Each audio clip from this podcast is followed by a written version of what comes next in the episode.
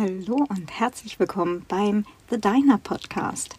Ähm, ja, es ist mittlerweile Juli. Ich habe mich hier gerade ziemlich eingegraben und äh, ganz fleißig gewerkelt und bin gerade so in den letzten Zügen von der Neuauflage äh, meines Datenschutzsachbuchs für EinsteigerInnen. Äh, dann haben die halt meine Daten na und. Ähm, das heißt, wenn wir hier oder wenn ihr hier die nächste Folge hört, dann sollte das schon lange zu kriegen sein, hoffe ich. Genau, ähm, also da bin ich gerade am Fertigmachen und äh, da gibt es demnächst dann halt wirklich die mittlerweile fünfte Auflage. Es ist äh, unglaublich. also wie die Zeit rennt, es ist wirklich äh, ja unpackbar.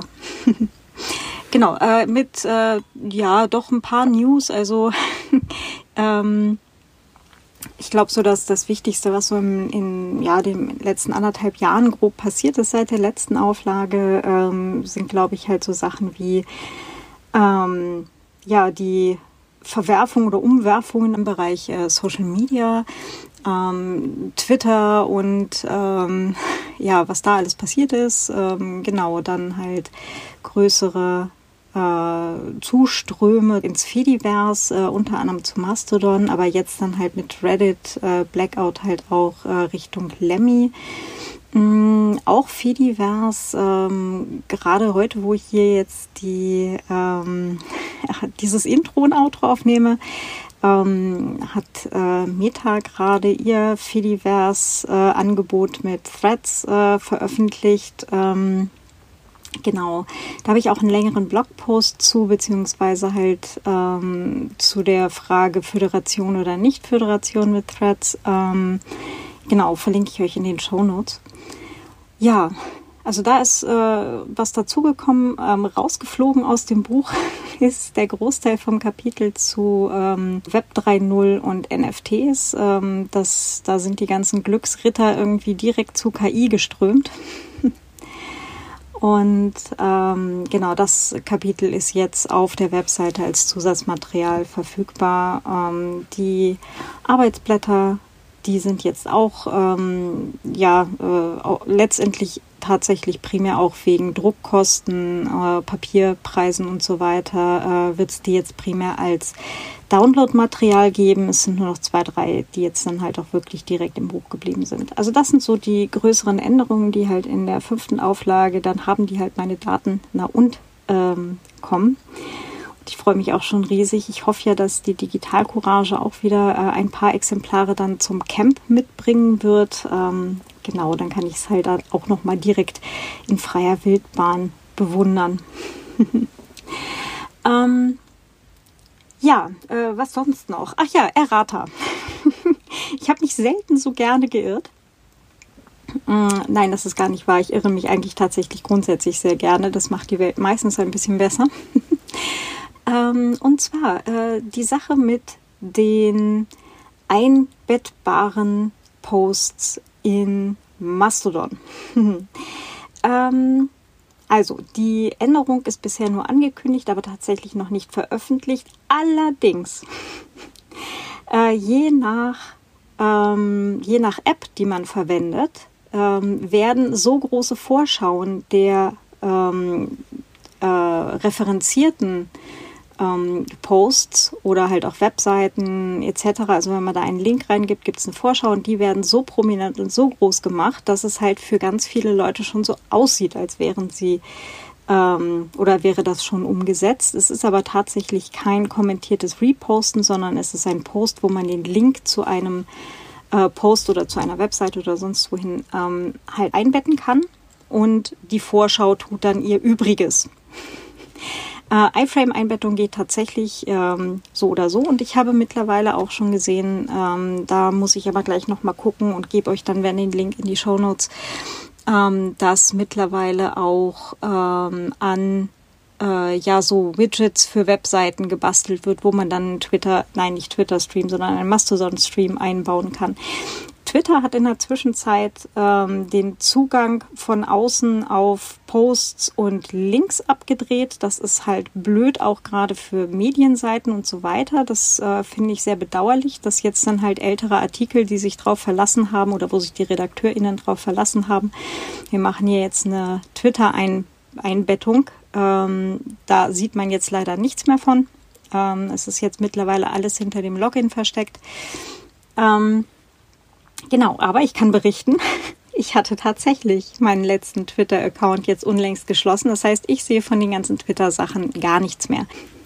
Ich werde jetzt gleich dann noch einen Durchgang bei mir im Buch machen und ganz, ganz sicher gehen, dass ich auch garantiert nirgends irgendwelche Twitter-Links mehr drin habe. Ich glaube, ich hatte auch nie welche drin, aber just to be sure. ja, was war sonst noch? Ich glaube, das war es so im ja, es ist äh, gerade relativ viel los ähm, und wie gesagt, ich habe mich hier jetzt gerade so ein bisschen eingegraben, damit ich endlich diese Neuauflage fertig habe. Aber das Ende ist in Sicht. Das Cover wird gelb und ähm, ich freue mich gerade auf jeden Fall riesig. Ich hatte auch ein paar Aufnahmen für Podcast-Gespräche. So, und jetzt muss ich hier mal gerade mal, was ist heute? Lesebrillentag. Ich kann meine Lesebrille mal aufnehmen. So. Genau die goldene Brücke zum, zum heutigen äh, Gespräch existiert nicht, deswegen einfach in medias res. Es äh, gibt heute eine Aufnahme mit dem Christo Buschek, der einzige österreichische Pulitzer-Preisträger, der zu dem Zeitpunkt, als er den Pulitzer-Preis bekommen hat, gar kein Journalist war, sondern Programmierer. Mittlerweile ist er Programmierer und Journalist. Und ähm, Genau, das Gespräch haben wir aufgenommen im äh, Bruno Kreisky Park hier in Wien. Und es ist, es war sehr früh und es ist sehr laut. Und äh, ich habe auf Phonic Magic machen lassen und ich glaube, es ist trotzdem sehr gut hörbar geworden. Äh, ich bin auch total fasziniert, was da äh, diese Audiomagie-Algorithmen mittlerweile können. Ganz herzlichen Dank Richtung auf Phonic. Kudos. Ähm, wenn ihr mir auf Honigstunden spendieren möchtet, nachdem ihr diese Aufnahme gehört habt, freue ich mich darüber sehr. genau, äh, Link äh, findet ihr auch in den Shownotes, wie ihr mich und alle meine Projekte auch gerne unterstützen könnt. So, äh, zurück zu dieser Sache. Warum hat der Christo eigentlich einen Pulitzerpreis bekommen? Äh, und zwar für eine Recherchearbeit zu ähm, Uigurenlagern, also ähm, Arbeitslagern für die uigurischen Minderheiten in China. Wofür da ganz genau und äh, wie er da beigetragen hat, äh, von Programmiererseite diese äh, Recherchearbeit möglich zu machen, das erzählt er jetzt dann gleich selber. Ähm, er wird außerdem Sachen erzählen zu der Story Killers Kampagne, wo es um Desinformation im Netz geht und ähm, wo Leute dran verdienen, die halt wirklich Desinformationskampagnen as a Service verkaufen und das ist richtig, richtig gruselig. Das, äh, also da, ich glaube, da werden wir noch viel, viel mehr von sehen und ich bin mal sehr gespannt, wie sich der ganze Bereich dann halt auch äh, weiterentwickeln wird. Also liebe Güte, da ist, ähm, das ist richtig also ich fand das schon richtig harten Tobak. Und äh, er wird dann auch noch was erzählen, so apropos Desinformation. Ähm, die letzte Publikation, die es da gerade gab, äh, ist die Doppelgänger-Kampagne, wo ähm, ja nicht ganze Regierungsseiten, sondern quasi Unterseiten von Regierungsseiten nachgebaut wurden mit also so Informationsseiten, einzelne Artikel ähm, auf also auf Webseiten, die so aussehen, als wären sie äh, offizielle Medienhäuser äh, von allen möglichen Medienhäusern in ganz Europa und in den USA und so. Ähm, auch richtig gruselig und ähm, ich glaube, also nach dem, was ich gehört habe bei dem Gespräch, ist dieser ganze Bereich äh, Medienkompetenz, äh, wie kriegen wir raus, was ist Fake und was ist Fakt, ähm, da müssen wir, glaube ich, gesellschaftlich nochmal richtig, richtig nachholen. Na gut, ähm, damit aber jetzt äh, genug vorweggenommen. Äh, ganz viel Spaß bei diesem Gespräch. Ja, hallo und ganz herzlich willkommen zum The Diner Podcast. Ich sitze hier heute nicht allein in einem windigen Park, sondern mit Christo Buschek. Hallo. Hallo. ähm, genau, wir haben hier einen Windschutz für dieses äh, Aufnahmegerät gerade improvisiert und hoffen, dass das funktioniert. Ähm, wenn nicht, bitte seht es uns nach. Wird schon funktionieren, glaube ich. Genau, ich werde ich werd noch ein bisschen Audiomagie drüber laufen lassen. Auf Phonic ist äh, unser Freund. Mal schauen. Ähm, genau, weil es ist nämlich äh, viel früher als normal für so einen Diner. Und äh, du bist offenbar ein viel früherer Vogel als ich. Ja, absolut. Ja, früher besser, ja. Immer. Ich hatte einen Ex-Freund, äh, übrigens auch Programmierer. Interessanterweise, der ist immer morgens um vier aufgestanden, um seine Uni-Arbeiten zu schreiben. Da bin ah, ich ja. gerade ins Bett gegangen, nachdem ja. ich meine gerade geschrieben hatte. ist nicht so kompatibel dann. Schwierig, ja, ja. schwierig. Ähm, nee, ähm, genau, Christo, du bist, äh, ich glaube, immer noch der einzige österreichische Pulitzer-Preisträger. Mhm, ja. Und lustigerweise kein Journalist. Mittlerweile bin ich auch Journalist. genau, aber damals nicht. Ne? Nein, nein. Also mein Hintergrund ist ein technischer. Ich komme eigentlich aus dem, äh, ich bin Programmierer. Ich habe im Menschenrechtsbereich gearbeitet und äh, äh, Journalismus kam dann halt danach. Aber ich habe schon lange mit Journalistinnen zusammengearbeitet und ähm, aber jetzt arbeite ich auch selber als Journalist. Mhm. Ähm, wir können ja gerade mal spoilern und zwar, äh, ich glaube, Auslandsberichterstattung war die Kategorie. Genau, International Reporting, ja, für ja. den Pulitzerpreis meinst du? Ja, ja genau. Ja. Mhm. mhm. Und ähm, ich möchte jetzt gerade aber mal kurz vorher anfangen. Wie bist du da überhaupt zugekommen, dass du mit JournalistInnen arbeiten wolltest? Also ich meine, das ist jetzt für ProgrammiererInnen nicht unbedingt der klassische Weg. Nein, also ich glaube, es hat damit angefangen, dass ich einfach nicht als Programmierer arbeiten möchte in einer Programmiererwelt. Also diese ganze Startup-Szene, die, die war mir immer schon zuwider, okay, sowohl verstehe. inhaltlich als auch kulturell. Mhm. Aber was, was, also mich hat es immer interessiert, irgendwie in einem Bereich zu arbeiten, der auch, ähm, wie soll man sagen, irgendwie interessant ist oder auch von den Leuten interessant ist und halt natürlich auch irgendwie Möglichkeiten schafft, irgendetwas zu beeinflussen oder Impact zu haben.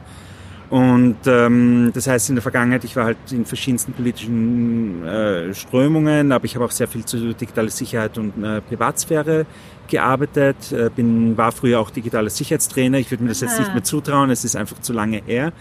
Ähm, und ich bin halt in den Menschenrechtsbereich über meine Programmierung reingekommen. Also ich habe angefangen, Werkzeuge zu bauen für Menschenrechtsorganisationen. Ganz konkret äh, habe ich eine Software gebaut, die, die benutzt worden ist, um den Krieg in Syrien zu dokumentieren.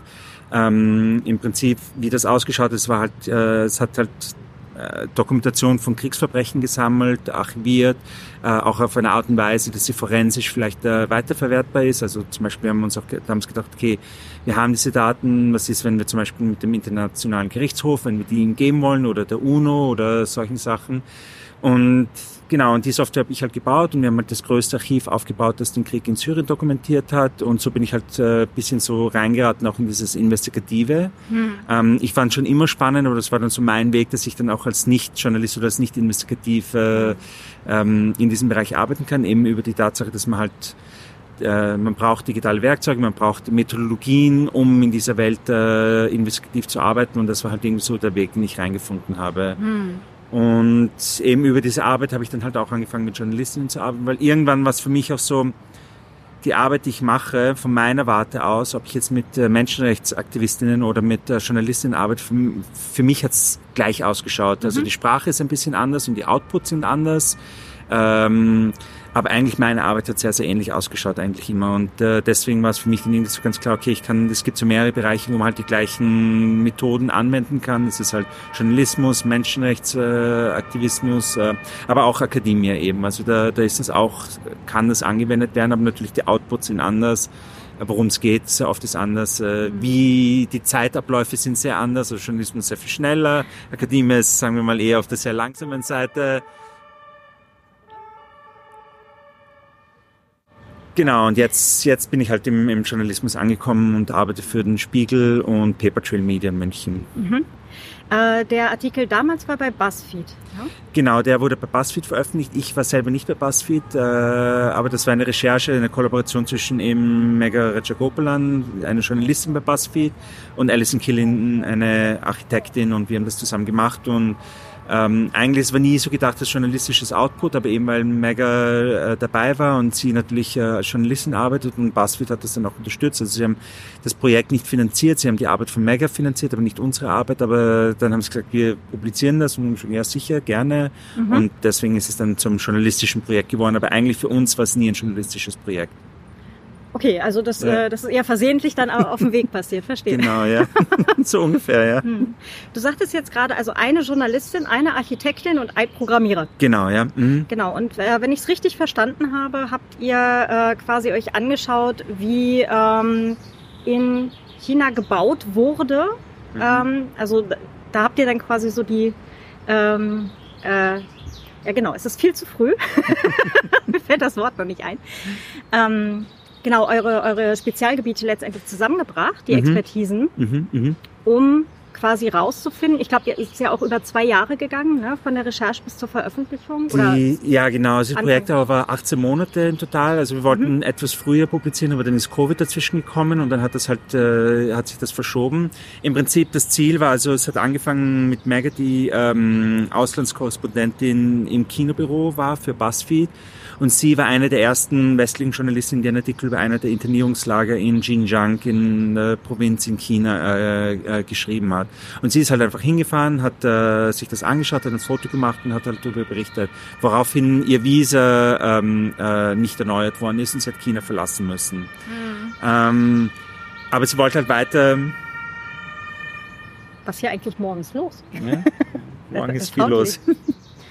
Genau, aber sie wollte halt das weiter recherchieren. Ähm, wir haben, also es wurde sehr spekuliert, äh, wie viele dieser Lager existieren. Äh, die Spekulation ging etwas zwischen 200 und über 1000. Ähm, ähm, und wir wollten halt rausfinden, wie viele dieser Lager gibt es, äh, wie groß sind die und wo sind sie vor allem auch. Und äh, Meg hat dann angefangen mit Alison zu reden, die haben sich getroffen bei einem Event und, und Alison hat dann gesagt, ja, wir können doch äh, äh, Satellitenbilder verwenden und halt so äh, über so, das nennt sich halt Geospatial Analysis, ich kenne kein deutsches Wort dafür, ähm, halt versuchen das zu identifizieren. Das Problem daran ist halt einfach, dass ähm, das Territorium ist halt gigantisch groß. Also mhm. Xinjiang ist, glaube ich, 20 mal die Größe von Österreich oder mhm. so. Und, ähm, und würde man sich das auf Satellitenbildern so ganz genau anschauen, äh, dann, dann würde man jahrelang mit einem Team von 100 Leuten sitzen und würde noch immer nicht fertig sein. Ähm, wir haben dann, also Allison hat etwas entdeckt, äh, das auf ein, zurückgeht auf eine Recherche von einem Fotografen, der entdeckt hat, dass auf Baidu Total View, und Baidu ist halt diese chinesische mhm. Internetfirma und Total View ist dieses Pendant äh, zu Google Street View, mhm.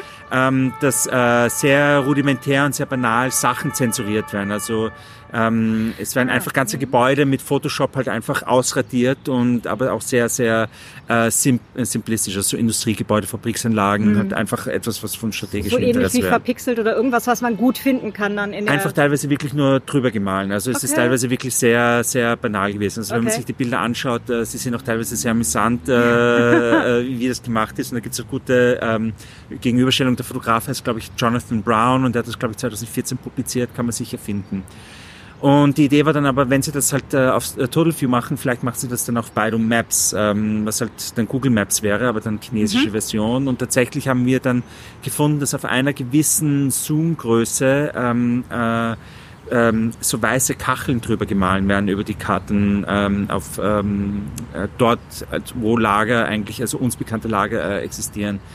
Das haben wir dann halt manuell einmal probiert und äh, tatsächlich äh, in fünf, in sechs Fällen war dann auf Biomaps in dieser Art und Weise zensuriert und war das die Idee, okay, das, das ist jetzt ein Weg, das wir irgendwie als Indikator verwenden können, um uns zu sagen, was, was ist interessant. Mhm. Aber natürlich, das ist dann noch immer sehr, sehr groß. Also wie willst du das irgendwie feststellen? Du kannst, also wenn du einfach sagst, okay, ich tue dann manuell nach äh, Zensur suchen, dann tust du nur ein großes Problem mit einem anderen großen Problem austauschen. Also die, ja. Das Ziel war eigentlich, wie können wir das entweder automatisieren oder das Problem kleiner machen. Und es ist halt irgendwie wo ich dann reingekommen bin mit meiner Expertise. Ich habe dann ein ähm, im ersten Schritt ein Programm gebaut, das systematisch äh, Maps äh, gescrapt hat und nach dieser Zensur gesucht hat. Ähm, die Zensur konnte ich feststellen halt über, es ist halt sehr speziell halt über Netzwerkintrospektion, also wo man dann wirklich schaut, wie, wie baut sich diese Zensur auf der Netzwerkebene, also in den Requests auf. Ähm, dieses Programm ist dann gelaufen für eineinhalb Monate auf 25 Server und hat dann einfach so systematisch Biomaps gescrapt. Und es ist halt, es hat halt sehr lange gebraucht, weil ich dann so tun habe müssen, als wäre das jetzt wirklich eine Person, die das macht. Also mm. einfach um, um der Entdeckung zu entkommen. Das heißt, das war dann so wie ein Browser, kann man sich vorstellen, und dann fängt man halt an zu scrollen. Aber dann scrolle ich halt zweimal nach links, einmal nach rechts, warte zehn Sekunden, scrolle dreimal nach links, warte eine halbe Minute, scroll wieder zurück. Einfach so Alles ein klar. bisschen mhm. erratisches, also so, ja. äh, so zufälliges äh, Verhaltensmuster reinzubringen. Und ähm, in, in total haben wir halt 55 Millionen Kacheln gescrapt, äh, davon waren aber noch immer 5 Millionen zensuriert tatsächlich. Und das, mhm. äh, das heißt, es ist zwar schon ein sehr viel kleineres Problem, aber noch immer ein gro großes Problem. Ähm, wir haben es dann noch einmal reduziert, dass wir gesagt haben, okay, wir schauen uns alles an, was ähm, äh, in einem urbanen Raum ist. Also wenn man ein Internierungslager betreiben möchte, dann ist das ein logistisches Problem tatsächlich. Äh, man muss äh, Versorgung, also Verpflegung hin und her schaffen, man muss die Leute hin und her bringen, äh, äh, das Wachpersonal muss äh, äh, kommen und gehen können. Also es Klar. ist wirklich ein logistisches Problem. Und das hat es dann reduziert auf ein paar hunderttausend Kacheln, aber das war dann schon sehr, sehr viel weniger und das war halt irgendwie ein, ein, ein äh, Starting Point für uns. Und dann der zweite Teil war, dass wir dann eine Verifizierung durchführen haben müssen und dafür habe ich dann eine eigene UI gebaut, die nur von einer Person verwendet werden soll, eben Allison. Und das hat halt versucht, alles irgendwie zusammenzubringen. Aber wenn wir, wenn wir so eine Verifizierung in, anfangen, am Anfang wissen wir oft noch nicht, was, wie schaut diese Verifizierung aus. Also am Anfang müssen wir diese Verifizierung auch so ein bisschen explorativ ähm, angehen. Und äh, und die erste Version, also es ist 900.000 Kacheln sind noch immer sehr, sehr viel. Und mhm. die erste Version war halt einfach darauf äh, optimiert, halt einfach schnell diese low-hanging fruits raus, rauszuholen, die vielleicht interessant wären. Und alles mhm. das, was offensichtlich nicht interessant ist, äh, rauszufiltern. Und das heißt, die erste Version war halt ein bisschen so wie ein Tinder-Interface. Du siehst halt einfach nur eine Location und sagst ja, nein, ja, nein. Es ist halt wirklich so, dass du halt schnell durchgehen mhm. kannst und halt tausende von diesen Kacheln schon einmal rausfiltern kannst, ohne dass du dir alles genau anschauen musst. Alles, was irgendwie interessant ausschaut, ohne, du schaust es dir nicht genau und du machst doch keine Entscheidung drüber, aber du sagst, okay, das schaue ich mir später an und alles, was offensichtlich, es ist eine Wüste, geht mhm. sofort raus.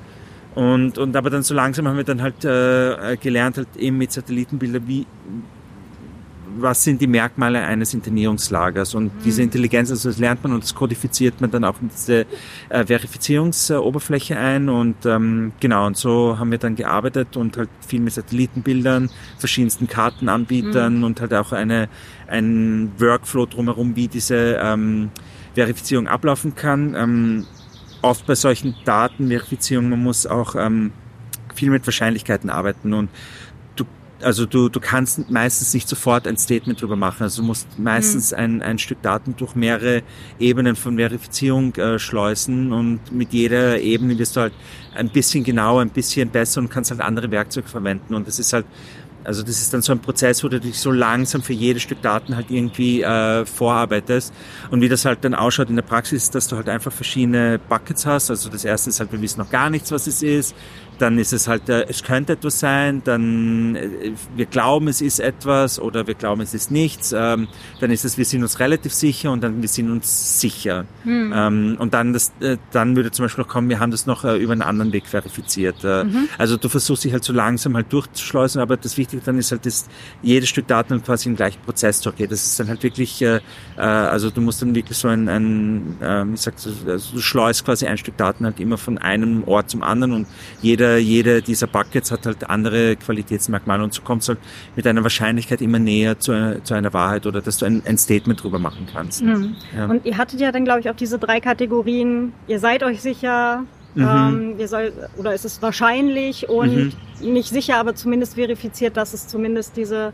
Genau. Wir haben dann schlussendlich 348 äh, Orte publiziert, äh, die wir als sicher empfunden haben, dass äh, diese Camps sind. Ähm, wir hatten drei Qualitätsmerkmale. Also das erste ist, äh, das sind Orte, die wir mit unserer Methode als Camp identifiziert haben, aber mhm. wir haben sie über einen zweiten Weg noch zusätzlich verifizieren können. Zum Beispiel ein ehemalige äh, Gefangene, die uns Sachen bestätigen konnten, die wir dann wiederfinden konnten. Also so ein zweiter Weg der, äh, der, der Bestätigung. Dann hatten wir eine Kategorie von Orten, die wir mit unserer Methode als sicher empfunden haben, aber wo wir keinen zweiten Weg der Verifizierung hatten. Und dann hatten wir einen dritten Weg, wo wir sagen, ähm, wir sind uns nicht ganz sicher, wir können kein Statement drüber deswegen abgeben, aber vielleicht ist es interessant für andere Leute, weil vielleicht haben sie einen Weg oder zusätzliche Möglichkeiten, mhm. um das dann weiterhin zu verifizieren. Aber wir sind uns relativ sicher mit 348 Orte. Wir glauben, wir haben so ziemlich das gesamte Netzwerk äh, an Internierungslagern in Xinjiang äh, dadurch äh, kartografieren können. Hm. Also zum Zeitpunkt 2018 bis 2020. Also wir haben an 2020 publiziert. Äh, wir haben das dann auch historisch zurückverfolgt. Also unsere mhm. Arbeit war ungefähr 2018 bis 2020. Also es ist, mhm. das ist ja nicht so in einem Stück gegangen. Es war, also erst musste man halt Fundraising machen, dann, dann habe ich gearbeitet, dann, dann hat Alison gearbeitet, dann habe ich wieder gearbeitet. Also das ist dann immer so ein mhm. bisschen hin und her gegangen.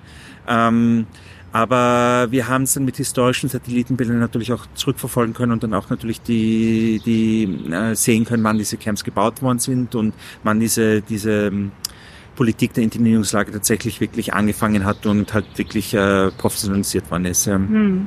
Ist hier eine kleine Spinne hier am Kragen. Ja, jetzt ist sie reingeklettert. Ah. Möchtest du woanders frühstücken gehen? Komm. Genau, das war die Recherche ähm, zu Xinjiang. Ja, mhm. Mhm.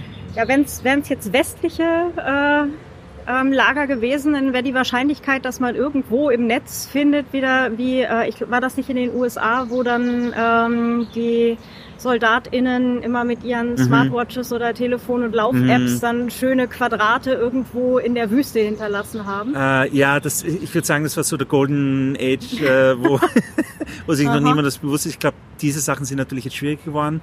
Ähm, es gibt viele Wege natürlich, also je mehr Informationen du hast. Ähm, natürlich in Xinjiang auf der einen Seite, es gibt sehr wenig Information, die, die nicht mhm. kontrolliert ist. Und es ist uns auch nicht möglich hinzufahren. Aber die eine Informationsquelle, die eben nicht von der kommunistischen Partei kontrolliert werden kann, das sind Satelliten. Mhm. Und das macht natürlich Satellitenbilder sehr, sehr interessant als äh, Informationsquelle. Aber wie gesagt, äh, für Satellitenbilder muss man oft auch wissen, wo man schaut. Natürlich, wenn man schon, also man muss irgendwie das Territorium ein bisschen eingrenzen können. Wenn man es ein bisschen eingrenzen kann oder andere Merkmale hat, ähm, dann, dann, dann macht es das einfacher. Aber wenn du halt wirklich gesamte Landstriche hast und weißt halt, irgendwo dort ist etwas und weißt noch nicht einmal, wonach du mhm. schaust, weißt noch nicht einmal, wie diese ausschauen, dann, dann brauchst du auch einen anderen Weg, dass du das halt irgendwie eingrenzen kannst, dass du weißt, wo du schauen musst, dass du punktuell schauen kannst. Mhm, ja. Klar. Spannend.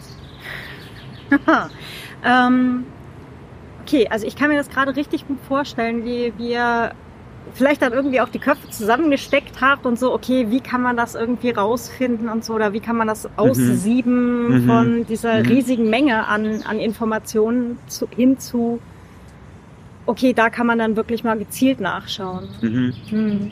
Habt ihr, oder hast du jetzt, also ist ja jetzt dann auch drei Jahre her, ne? Äh, mhm. hast du irgendwie mitgekriegt, dass jemand tatsächlich eure Informationen noch hergenommen hat und nochmal nachgeschaut hat? Ähm, ja, tatsächlich. Also, äh, also die Daten haben wir veröffentlicht natürlich. Wir haben sie auch äh, konkreten, also auch das gesamte Datenset konkreten Organisationen zur Verfügung gestellt. Ähm, ähm, diese Arbeit ist natürlich auch in Reports eingeflossen, also andere. Leute äh, nehmen das als Grundlage für ihre eigene Arbeit. Aber ganz konkret möchte ich ähm, eine Person herausstreichen, ein chinesischer Blogger, Guang Guang, ähm, der unsere Liste genommen hat und gemeint hat, ja, Journalistinnen können dort nicht hin, aber ich bin Chinese, ich kann dorthin fahren. Ähm, und er ist quasi, ähm, glaube ich, äh, in zu 18 Camps in acht verschiedenen Städten gefahren und hat sie halt heimlich gefilmt. Teilweise wirklich sehr, sehr ähm, abgelegene Camps. Äh, wenn er erwischt worden wäre, hätte keinen, also es gäbe keine äh, plausible deniability, warum er dort mhm. ist. Äh, es war sehr, sehr mutig. Er hat halt sehr viel Videomaterial davon angefertigt. Es war natürlich auch für uns fantastisch zu sehen dann, wie diese Camps ausschaut. Also wenn man sich sehr viel Satellitenbilder anschaut, dann sieht man das halt mhm. halt immer von oben. Ähm, und es ist halt natürlich auch sehr abstrakt, was man sieht. Ähm, und natürlich, wenn dann jemand davor steht und das halt tatsächlich filmt, von der eigenen Perspektive, wie, wie es wirkt, also auch so von einer größten mhm. Relationsseite, ist das natürlich eine ganz andere Sache. Ähm, das ist fantastische Arbeit. Er hat das auf YouTube veröffentlicht, so ein 20 Minuten äh, Video und äh, also ich würde es wirklich empfehlen, Leuten sich das anzuschauen. Das ist wirklich sehr, sehr cool. Super. Ja, mhm. kann man jetzt, äh, also ich mache mir gleich mal eine Notiz, dass wir Dinge mhm. in die mhm. Show Notes tun. Ja. Ähm,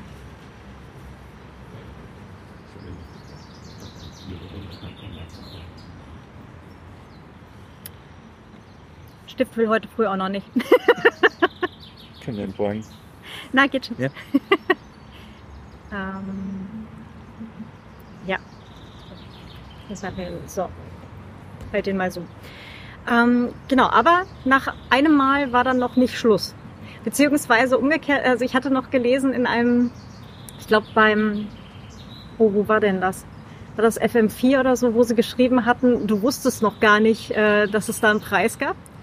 Ähm, ich war mir nicht bewusst, dass das ähm, überlegt wird. Äh, ich, ich war mir bewusst, dass es den Preis gibt, aber ähm, also eben wie gesagt, weil ich eben kein Journalist bin, ich bin nicht involviert in, in, in, in dieser Twitter-Sphäre und so weiter. Und das heißt, ich habe das auch gar nicht mitbekommen, dass das eingereicht worden ist. Also für mich war das halt irgendwie äh, ein Projekt, das war für mich dann auch fertig und ich habe dann halt andere Projekte auch gemacht seitdem und ähm, äh, für mich kam es sehr überraschend, weil ich das halt einfach nicht nachverfolgt habe. Aber ich glaube, äh, du kannst im Prinzip alles einreichen und du weißt halt natürlich auch nicht, ähm, was dann schlussendlich ähm, gewählt wird. Äh, und ich habe es auch nicht einschätzen können. Ähm, ich glaube, es war auch für viele Leute ein bisschen eine Überraschung, weil es halt auch ein bisschen so eine sehr viel andere Art von Projekt ist, ähm, eher so untypisch für Journalismus. Ja. Ja, wobei Menschenrechte ja durchaus ein, ein Thema des Journalismus sind und sein sollten. Natürlich, aber, aber Journalismus natürlich, ähm, ähm, es ist halt auch natürlich, äh, meine Journalistinnen lieben nichts mehr, als über andere Journalistinnen zu schreiben und sich selbst zu referenzieren und äh, ähm, eben wie gesagt, wir sind keine Journalistinnen gewesen oder nur eine davon und ich glaube, das, das macht es ungewöhnlich. Also das ist eher mhm. das Ungewöhnliche, dass, äh, dass dieses Projekt halt im Journalismus ähm, äh, kommen konnte. Das ist natürlich, das hängt auch von BuzzFeed News. Also unser der Editor-in-Chief äh, Max Hofs hat das dann unterstützt und hat gesagt, ja sicher machen wir. Aber ich bin mir nicht sicher, dass alle Zeitungen das damals zu dem Zeitpunkt mhm. gemacht hätten. Ich glaube, mittlerweile hat sich das geändert. Ich glaube, Zeitungen haben auch verstanden, wie viel Potenzial in dieser Methode steckt. Ähm, und ähm, aber ja, natürlich, es ist es ist halt nicht klassischer Journalismus. Also das, das mhm. und ich glaube, das ist halt, als wir das gemacht haben 2018, war das noch ein bisschen anders die Situation. Ähm, äh, jetzt glaube ich, ist es mittlerweile angekommen. Also äh, Open Source Intelligence zum Beispiel ist ja. ist ein Gang und Gäbe und es ist mittlerweile eine Jobbezeichnung in in Zeitungen. Ja. äh, Gab es auch neulich gerade einen Workshop bei der ITS Now hier in, in Wien. Da war ja ähm, IT-Security-Konferenz, mhm. ähm, gerade zwei Tage lang und da gab es auch OSINT-Workshop. Äh, mhm, genau. Ähm, aber vielleicht magst du gerade für die Zuhörenden auch gerade nochmal sagen, was ist OSINT, Open Source Intelligence? Ähm, also Open Source Intelligence ist halt, also ich sehe es immer als eine Taktik, wie du mit Daten umgehen kannst, um Informationen rauszuholen aus diesen Daten. Als wir damals mit dem Cyan Archive äh, angefangen haben, äh, war, waren wir ein bisschen so naiv und haben gedacht, ja, die Menge an Daten wird uns eigentlich unsere Recherche ermöglichen. Also über, über Massen an Daten. Also damals war so der Glaube, die Masse an Daten ist eigentlich das, was dir viel gibt. Aber tatsächlich hat sich herausgestellt, dass äh, je genauer du schaust auf ein Stück Daten, desto mehr kannst du rausnehmen. Und Open Source Intelligence hat sich entwickelt als eine Taktik, wie du mit Daten umgehen kannst und vor allem aus sehr visuellem Material und verschiedensten Datenquellen miteinander verknüpfst, verknüpfst um Fakten zu haben. Das heißt zum Beispiel, wo, es, wo hat etwas stattgefunden, was ist passiert, wer war dahinter, wie kann man das zeitlich einordnen, wie kann man das geografisch einordnen. Also du findest zum Beispiel, keine Ahnung, ein Tweet oder ein Bild und dann kannst du dann äh, auf der einen Seite das verifizieren, aber was kannst du alles noch rausfinden? Und im Prinzip Open Source Intelligence benutzt halt äh, unzählige Quellen an, an zugänglichen Daten ähm, und äh, Genau, und versucht halt darüber rauszufinden, was eigentlich passiert ist oder was, was wird da eigentlich sehen. Und ähm, oft können wir dann auch sagen, zum Beispiel, okay, dieses Bild äh, stimmt so nicht oder das, das äh, zeitlich passt es nicht, das ist von irgendwo anders. Äh, also man kann es dann quasi wirklich irgendwie verstehen, was da tatsächlich passiert. Äh, das Problem natürlich mit, mit Daten, also du hast wahnsinnig viel Daten, die zugänglich sind aber der größte davon ist Müll und du kannst eigentlich nichts glauben und brauchst halt wirklich einen Weg, wie du, äh, wie du Vertrauen schaffen kannst in diese Daten, damit du halt eine Recherche drauf basieren mhm. kannst. Ob du, also, dass du eine Aussage drüber treffen kannst, ähm, das, das, ist, das hat so stattgefunden oder es hat nicht so stattgefunden. Was, oder dass du überhaupt sagen kannst, was sehen wir überhaupt auf dem Bild? Weil sehr, sehr oft glauben wir etwas zu sehen auf einem Bild mhm. oder auf einem Video, aber tatsächlich sehen wir etwas sehr anderes und wir können es halt nicht einordnen und, und wir sehen, was wir sehen wollen. Aber Open Source Intelligence äh, stellt es dann halt wirklich auf die Probe und sagt, nein, nein, nein, schauen wir mal, was, was sehen wir tatsächlich dort und was können wir wirklich sagen, definitiv, und was wissen wir nicht darüber. Mhm. Ja klar, weil wir halt auch, ne, gerade wenn wir ein Video oder ein Bild haben, haben wir halt immer einen Ausschnitt mhm. aus einem mhm. 360 Grad Geschehen. Also, genau, ja. Mh. Genau. Aber es ist halt wirklich auch so, also vor allem auch die zeitliche Einordnung, glaube ich, ist sehr, sehr wichtig, weil äh, wir sehen vielleicht ein paar Merkmale und, und dadurch können wir vielleicht erkennen, wo es stattfindet, aber ein Bild zum Beispiel sagt uns nie, wann es aufgenommen worden ist. Also wir können vielleicht Tageszeit ungefähr kennen, aber es ist auch sehr ungenau. Aber zum Beispiel ist das Bild 2018 oder 2019 aufgenommen worden. Mhm. Äh, war es August oder was äh, Februar zum Beispiel? Mhm. Also solche Fragen, die sehen wir sehr, sehr oft nicht ein Bild und das ist dann, ich sage, okay, mhm. ähm, äh, wie schaut das aus? Oder zum Beispiel auch sehr oft, wen sehen wir auf dem Bild? Also können wir identifizieren, wer die Leute sind? Äh, sind das äh, Zeugen? Sind das äh, Täter? Also, also solche Fragen sind natürlich dann sehr interessant natürlich und die können wir so ad hoc meistens nicht beantworten, außer es sind jetzt bekannte Leute, aber meistens eben nicht. Und dann die Frage ist, okay, was sehen wir eigentlich? Und ähm, ähm, das ist natürlich also während des Syrienkriegs hat das hat sich das entwickelt als äh, Technik. Ähm, ähm, der Syrienkrieg ist sehr interessant, weil das natürlich der erste Krieg ist, der wirklich durchgehend aus der Warte von den Leuten, die ihn erfahren haben, auch dokumentiert worden ist und halt eine Menge, eine unglaubliche Menge an, an Dokumentation zum Forschung gebracht hat. Aber das ist natürlich auch, diese Datenmenge ist ein Problem. Also mhm. ähm, ich habe immer gesagt, dass am Anfang, wenn ich mit Leuten rede, ich glaube mittlerweile ist das eh besser verstanden, aber Leute dachten immer, das Problem ist, die Daten zu bekommen. Aber das Problem ist eigentlich immer, die Daten zu bekommen ist nicht das Problem. Das Problem ist, wenn du die Daten einmal hast und das ist halt wirklich ein Problem dann. Ähm, und genau, und das ist halt dann, ähm, hättest du mich vor, keine Ahnung, 2021 äh, ähm, oder Sommer 20, also, äh, also vor dem Krieg von der Ukraine gefragt, ähm, äh, was ist Open Source Intelligence? Und ich sagen, das ist noch ein sehr experimentelles Feld, aber der Ukraine-Krieg hat uns eigentlich gezeigt, dass es wirklich angekommen ist. Und ähm, Syrien haben wir noch analysiert mit Monaten oder teilweise Jahren Verzögerung äh, danach. Ukraine wird mittlerweile mit diesen Methoden fast in Echtzeit schon analysiert. Also das, das ist unglaublich eigentlich zu sehen, wie sich das entwickelt hat. Ja. Hm.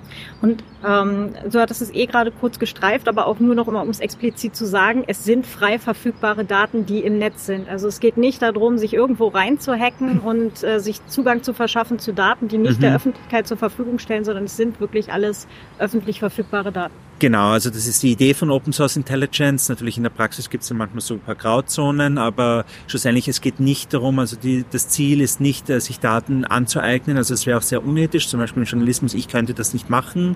Ähm, äh, der Spiegel würde das auch nicht drucken, wären die Daten auf das, also auf einer unethischen oder kriminellen Art und Weise ähm, äh, besorgt. Ähm, aber die, die Einsicht ist auch, dass du das eigentlich gar nicht brauchst sehr oft. Also du hast so viele Daten zur Verfügung und es ist eigentlich nur die Daten, die du hast, dass du versuchst, die möglichst gut zu verwenden und damit kommst du dann eigentlich schon sehr, sehr weit. Also meistens weit genug, um, um in der Lage zu sein, ein Statement zu machen zum Beispiel. Hm. Und äh, also jetzt in dem Fall waren es Kartendaten, beziehungsweise ähm, die, die quasi Echtzeitanalyse Ukraine-Krieg sind ja auch zum Teil Kartendaten, zum mhm. Teil eben ähm, ja, Fotos, Videos etc. von Menschen Social vor Media, Ort. viel genau. Social Media, ja. Social Media, mhm. genau. Ähm, und apropos Social Media, das war ja dann der nächste größere Artikel, der, ähm, ähm, den du auch vorgestellt hattest, als äh, wir uns über den Weg gelaufen sind bei dem mhm. ISPA-Event vor einer Weile. Den Story Killers meinst genau, du? Genau, den Story Killers. Ja, mhm, ja, mhm. Ähm, ja Story Killers war, war ein cooles Projekt. Also das fand ich noch immer ein sehr, sehr gutes Projekt. Ähm, die ähm, Story Killers war initiiert von Forbidden Stories. Das ist eine Organisation in Paris und was die halt machen, ist, dass sie äh, sagen, viele Journalistinnen arbeiten unter Lebensgefahr, viele Journalistinnen werden auch umgebracht und was Forbidden Stories macht, ist, dass sie sagen, wenn Journalistinnen äh, ermordet werden, dann übernehmen sie die Arbeit und führen sie weiter. Die Idee ist halt, äh, dass äh, wenn du einen Journalist oder Journalistin umbringst, killst du damit nicht die Story. Ähm, und ähm, äh, sie haben auch dann zum Beispiel dieses Safe Network aufgebaut, wo Journalistinnen quasi aktiv ihre Daten oder ihres, äh, ihre Recherche hinterlegen können, äh, mit Instruktionen, was passieren soll im Falle, dass ihnen etwas äh, passiert. Und Storykillers ist ein Projekt, das quasi initiiert worden ist als Reaktion auf die Ermordung von Gauri Lankesh, eine Journalistin in Indien, die sehr viel zum äh, Desinformation recherchiert hat und über äh, Fake News und wie sie halt in, also in ihrem Kontext in Indien äh, Nachrichten verteilen und wie halt äh, quasi das auch gezielt äh, verwendet wird, um Leute zu diskreditieren. Mhm. Und sie ist quasi dann auch umgebracht worden wegen Desinformation. Es wurden Videos kursiert, äh, die quasi mehrere Interviews von ihr zusammengeschnitten haben, in der sie dann behauptet, dass Hinduismus äh, keine Religion ist oder abgeschafft gehört, also so irgendetwas. Und, und tatsächlich haben dann Hindu-Extremisten äh, sich diese Videos wirklich jeden Tag reingezogen, so als Indoktrination, äh, die geglaubt und haben sie dann schlussendlich sehr koordiniert und organisiert äh, ermordet. Ähm, und Storykillers äh, war das Ziel, sich generell diese, diese Industrie von Desinformation ähm, und Manipulation im Internet äh, genauer anzuschauen. Es hat halt verschiedenste Facetten gehabt. Und ich habe an einer Story gearbeitet, das war ähm, Team hat die geheißen. Äh, das ist eine private Firma äh, mit Sitz in Israel. Ähm, Jorge ist der Name des eines der Gründer, äh, sein Elias, äh, sein echter Name ist Tal Hanan. Äh, die Firma wird geleitet von Tal Hanan eben, sein Bruder ähm, und dann noch Mashi Maidan. Ähm, und ähm, Kollegen von mir, äh, Kollegen aus Israel und Frankreich, haben es geschafft, sich undercover quasi denen vorzustellen und Verkaufsgespräche mit denen zu führen. Also die haben das über äh, vier oder fünf verschiedene äh, Zoom-Calls gemacht und dann auch noch äh, äh, mit zwei persönlichen Treffen und haben die halt heimlich äh, äh, mitgefilmt. Und ähm, Genau, und was die halt dann präsentiert haben, war halt quasi wirklich eine Firma, die äh, gegen Geld äh, bereit ist, äh, zu manipulieren, was auch immer manipuliert gehört. Also das ist von demokratischen Wahlen über alles Mögliche. Und äh, ganz konkret war ein Teil davon auch, ähm, dass sie eine eigene Plattform gebaut haben, um Online-Desinformationskampagnen zu managen. Äh, und in einem dieser Videos wird halt diese, diese Software vorgestellt. Also wird gezeigt, wie die funktioniert. Wir sehen das Interface, wir sehen, wie eben diese Fake-Accounts erstellt werden und wie halt generell damit umgegangen wird. Und wir haben halt diese Recherche gemacht. Ich war ganz, also es war ein recht großer Komplex. Also viele, also an der Recherche haben ja fast 100 Leute äh, dran gearbeitet weltweit. Ähm, und ähm, ich habe mich dann halt ein bisschen konzentriert auf eben diese Social Media Desinformationskampagnen und zusammen mit Kollegen äh, von Le Monde haben wir halt äh, fast 20 ähm, Kampagnen äh, äh, gefunden. Wir konnten die Avatare finden, wir konnten die Zuhören, wir konnten die Inhalte einordnen. Ähm, genau, und das war die Storykillers Recherche, die ich vorgestellt habe. Was ja jetzt so für jeden und jede äh, mit demokratischem Herz gerade irgendwie wahrscheinlich, ähm, also mir stürzt dabei so ein bisschen die Kehle zu, ganz mhm. ehrlich. Das mhm. ist, es ist halt schon echt eine harte Geschichte. Ja. Also, ja.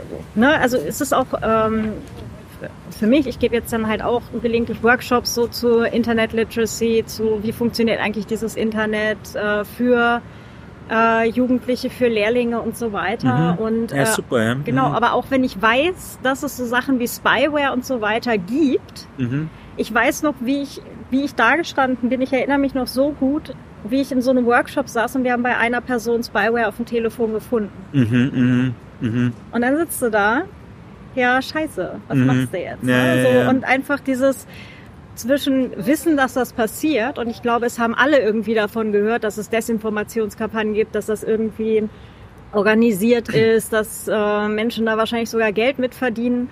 Aber das dann halt wirklich mal so zu sehen. Ja. So wirklich zu sehen, so alter Schwede. Ja. ja.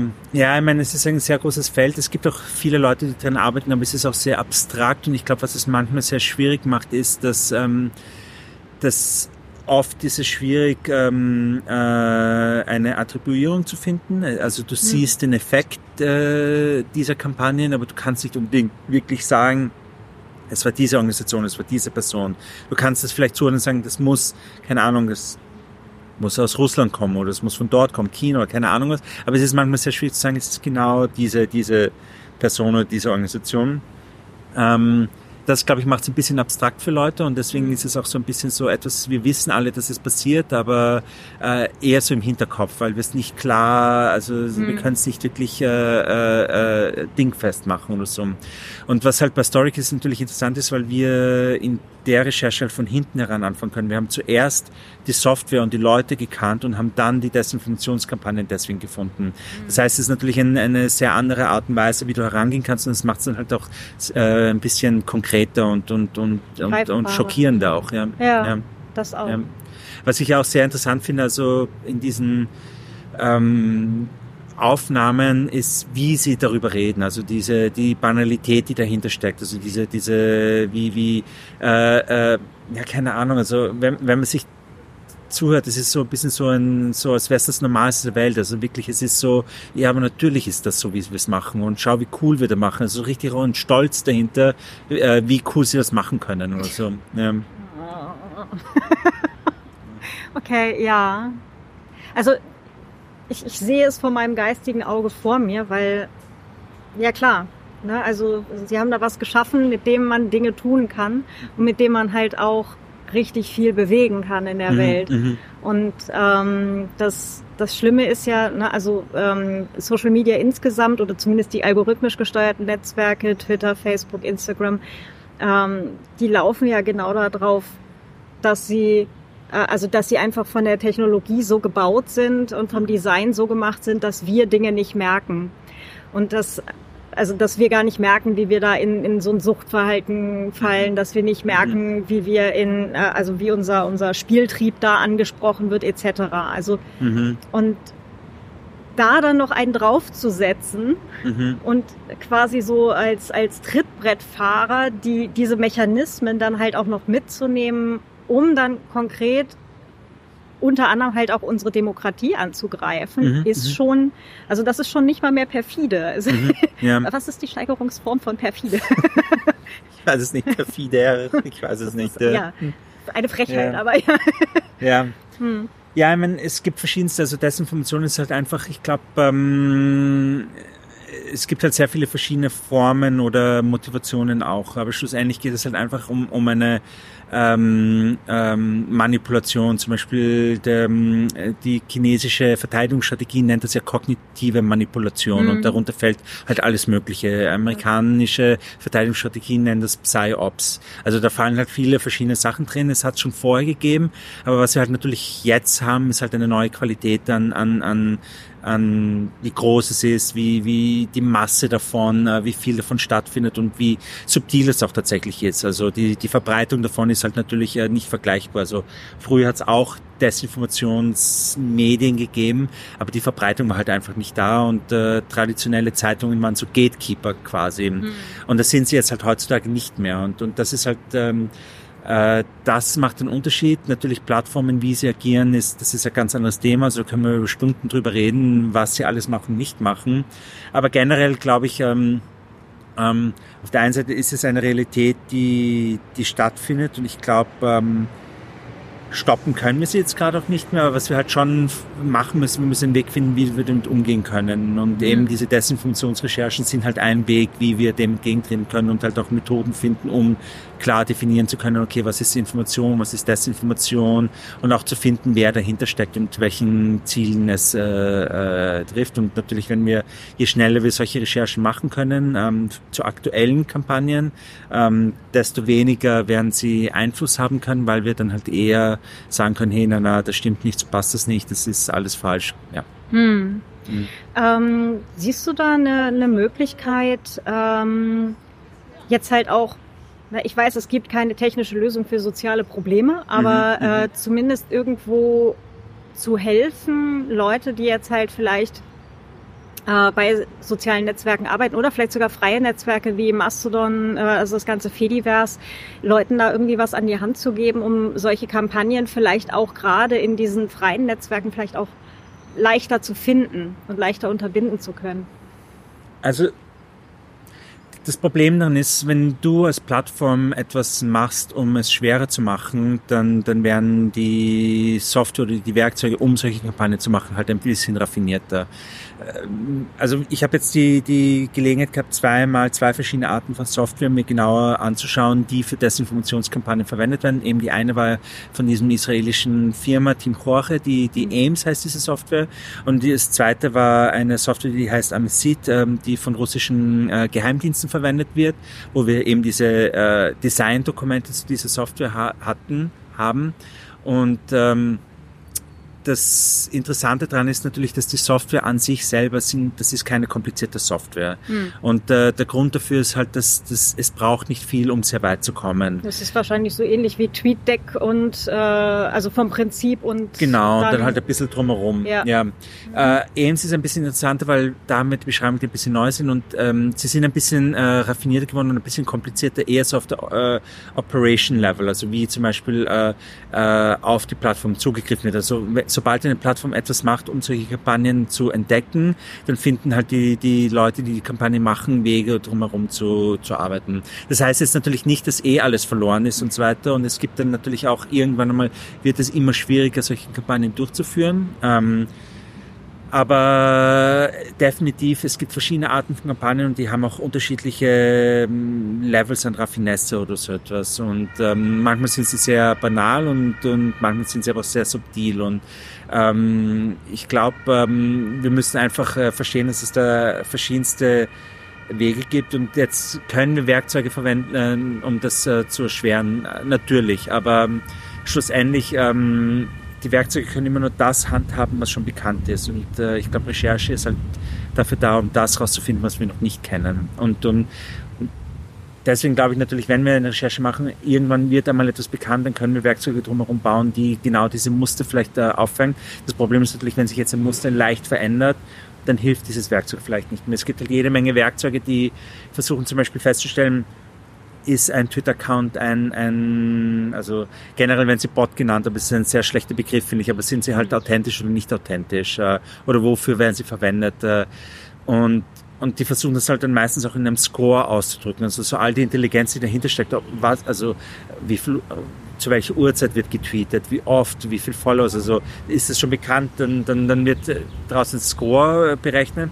Aber diese, diese Werkzeuge, sie sind vielleicht gute Indikatoren, aber das, das ist alles, was sie sind. Sie sind noch immer nicht ein Ausdruck dessen, dass, äh, was da wirklich dahinter steckt. Also ich benutze diese Werkzeuge, aber für mich ist es immer nur so, ich benutze mehrere Werkzeuge und dann versuche ich eine qualitative Einschätzung dessen zu machen und meistens helfen mir diese Werkzeuge auch nicht, weil ich mir gerade etwas anschaue, was halt noch nicht in diese Werkzeuge reingeflossen ist. ja, klar. Ja. Äh, also ähm, ich rede jetzt auch tatsächlich äh, nur noch mal ganz explizit auch gesagt, nicht davon, dass äh, wir packen da ein paar Upload-Filter hin und dann wird mhm. das alles schon gut werden. Das ist garantiert nicht das, was mhm. uns irgendwie hilft, weil die Dinge halt auch einfach viel zu anfällig sind. Mhm. Und genauso, was du gerade mhm. sagtest, in dem Moment, wo irgendwas von einem Muster abweicht, fällt's raus. Ähm, und wir brauchen meines Erachtens immer die menschliche Komponente oder das, das menschliche Auge oder mhm. möglichst auch ja. mindestens ein bis mehrere Paare davon. Ja, finde ich auch, ja. Die sich Sachen halt konkret anschauen. Ja. oder, oder den Screenreader für ja. alle, die jetzt ja, mit Screenreader arbeiten. Aber ähm, also ich glaube, da kommen wir halt auch einfach nicht raus und wir können es uns halt auch nicht so einfach machen, mhm. weil auf der anderen Seite halt auch wieder Leute sitzen, also Menschen sitzen, die sich Sachen halt auch gerade wieder ausdenken. Genau, ja. Also das ist, ähm, ja, wir spielen hier mit, äh, mit äh, technischen Komponenten mhm. ähm, und die eine Seite benutzt welche und die andere Seite benutzt welche, aber es sind immer noch letztendlich Menschen, die Dinge ausführen. Ja. ja. Und ich glaube, dass im Großen und Ganzen, dass natürlich, es gibt Erfolge im Kampf gegen Desinformation, auch ganz konkret, dass Plattformen dann einzelne ähm, Netzwerke äh, äh, abschalten, aber ehrlich gesagt, ich muss sagen, im Großen und Ganzen, also es geht weiter. Also es ist, äh, ähm, also ich, ich würde jetzt nicht sagen können, dass das irgendwie, dass das jetzt irgendwie merklich einen Einfluss hat oder so. Ich glaube, dass eigentlich die, die Intensität dieser Kampagnen oder auch die, die Menge der Kampagnen eigentlich äh, gleich geblieben ist, wahrscheinlich im Großen und Ganzen. Also ich bin mir jetzt nicht sicher, dass, äh, dass wir da sehr viel ähm, äh, einschränken konnte. Ich glaube, dieser Research ist aber dann trotzdem interessant, weil er natürlich auch andere Gegebenheiten einordnen kann. Also natürlich äh, oft mit diesen Desinformationskampagnen kommen ja andere Events oder andere politische Ereignisse ähm, und und das, also wenn man das verbindet, da wird es dann schon interessant, dass man diesen Research dann weitermacht natürlich. Hm. Was würdest du dir wünschen, wo wo Leute vielleicht jetzt dann auch äh, jetzt nach eurer Recherche wieder ansetzen? Was würde ich mir wünschen von Plattformen? Insgesamt, du kannst ja auch sagen von den Nutzenden oder von Menschen, die vielleicht bei euch tatsächlich anknüpfen wollen. Ja, Also ich glaube natürlich viel dieser Arbeit ist ähm, basiert halt auf Datenmethoden und ich glaube, äh, wir müssen halt sehr offen, sehr transparent äh, sein. Es ist natürlich auch ein bisschen schwierig, also zum Beispiel auch ganz konkret mit Daten. Es gibt halt Probleme, dass du oft Menge an Daten hast und wir haben nicht die Ressourcen, dass wir wirklich diese Daten aufbereiten können auf eine Art und Weise, dass wir nicht irgendjemanden in Gefahr bringen oder irgendjemanden, ähm, also von irgendeinem die Privatsphäre äh, ähm, äh, verstoßen. Und deswegen ist es manchmal sehr, sehr schwierig, diese Daten zu veröffentlichen und wir können nicht so offen damit umgehen, wie wir gerne wollen würden. Wir arbeiten natürlich auf, auf eine äh, mit Leuten, die wir kennen und da gibt es schon Daten, also dass wir Daten teilen, aber das, das wäre halt natürlich großartig, würden wir Wege haben, wie wir besser Daten umgehen können. Aber ich glaube, das Interessanteste eigentlich, die Daten ist halt eins, aber das eigentlich wirklich Interessante sind halt Methoden, wie man ähm, zu Informationen kommt und dass halt diese Methoden äh, geöffnet werden und, und geteilt werden. Zum Beispiel, es gibt sehr viele also im Journalismus, in, in der Datenrecherche ist das sehr normal eigentlich, dass man über die Methoden mhm. spricht und auch darüber publiziert, wie, nicht nur was haben wir recherchiert, sondern auch wie haben wir recherchiert. Mhm. Ähm, da gibt es auch Limits natürlich, aber im Großen und Ganzen eigentlich, das, das wird geteilt und das finde ich ist eine, eine, eine sehr gute Sache. Aber zum Beispiel auch von Plattformen, also die könnten sehr viel offener sein. Also wir wissen zum Beispiel, dass Plattformen sehr viel mehr Möglichkeiten haben, um gewisse Statements zu machen. Und wir natürlich arbeiten auch oft mit Plattformen zusammen, aber die geben uns meistens immer so Ja oder Nein Antworten. Also die sagen uns auch nicht zum Beispiel, warum sie etwas zuordnen können. Und sie geben uns auch nicht Zugang zu diesen Werkzeugen, die sie haben. Sie geben uns auch nicht wirklich Zugang zu den Plattformen selber und, und im, äh, im Gegenteil sogar, also mittlerweile ist ein Trend, um diese Plattformen noch weiter abzuschotten. Also sowohl Facebook als Twitter als auch jetzt Reddit. Äh, also die werden dann halt einfach abgeschottet oder äh, es wird so teuer, dass wir uns das nicht mehr leisten können. Ähm, ich habe zum Beispiel jetzt meinen Twitter-Zugang vorgestern verloren und müsste jetzt 5000 Dollar jeden Monat dafür zahlen, was natürlich nicht möglich ist äh, okay. für mich. Ähm, aber, aber das ist natürlich, würde ich halt mit Plattformen, also abgesehen davon, dass ich glaube, dass Plattformen ihre Produkte anders designen müssen, andere Designziele äh, entwickeln müssen, um so etwas überhaupt machen zu können. Ähm, aber mit der jetzigen Situation, ich möchte Zugang zu Daten und Algorithmen haben. Also, dass das nicht öffentlich ist, ist Teil des Problems. Hey, da können wir ein, eine ganz große Petition, glaube ich, gleich starten. Ja, es wird nichts rauskommen, also da wird, ja. das wird nirgendwo hingehen. Ja. Mhm. ja. Mhm. Aber mit, äh, also das war jetzt dann primär zu, ne, also Twitter, Facebook, Instagram, andere geschlossene Plattformen. Mhm. Ähm, die Frage ist, würden Netzwerk wie, äh, wie das Fediverse eventuell tatsächlich besser funktionieren, letztendlich auch für Open Source Intelligence, wenn tatsächlich irgendwann eine relevante Anzahl Menschen irgendwann dort angekommen ist. Also ich meine, das ist das Problem. Naja, wir haben wir es gesehen bei Twitter, ja. Twitter Richtung Mastodon. Mhm. Jetzt sehen wir es gerade eben bei ähm, bei Reddit Richtung Lemmy, also äh, auch mhm. wieder Fediverse Plattform. Ich weiß, es bummelt vor sich hin, aber mhm. grundsätzlich also ich habe ja auch noch so eine so eine Traumvorstellung von so einem öffentlich-rechtlichen Social Media als äh, tatsächlich mhm. äh, es wurde ja immer so schön dargestellt, Social Media, der Marktplatz, wo wir uns alle unterhalten und letztendlich auch Diskussionen führen, die dringend geführt werden mhm. müssen, wo halt auch alle irgendwie teilnehmen können an mhm. der Debatte. Und ähm, wie gesagt, mein, mein kleiner Traum ist ja dann tatsächlich irgendwie die öffentlich-rechtliche Version davon. Ja. Vielleicht kriegt man das ja mit, mit dem Fediverse auch tatsächlich irgendwie hin. Aber ähm, meinst du grundsätzlich, nur mal alleine grundsätzlich von der Technologie, von der Verfügbarkeit und so weiter, wäre das vielleicht funktioneller, als sich auf Geschäftsmodelle von US- oder vielleicht sogar chinesischen Firmen zu verlassen?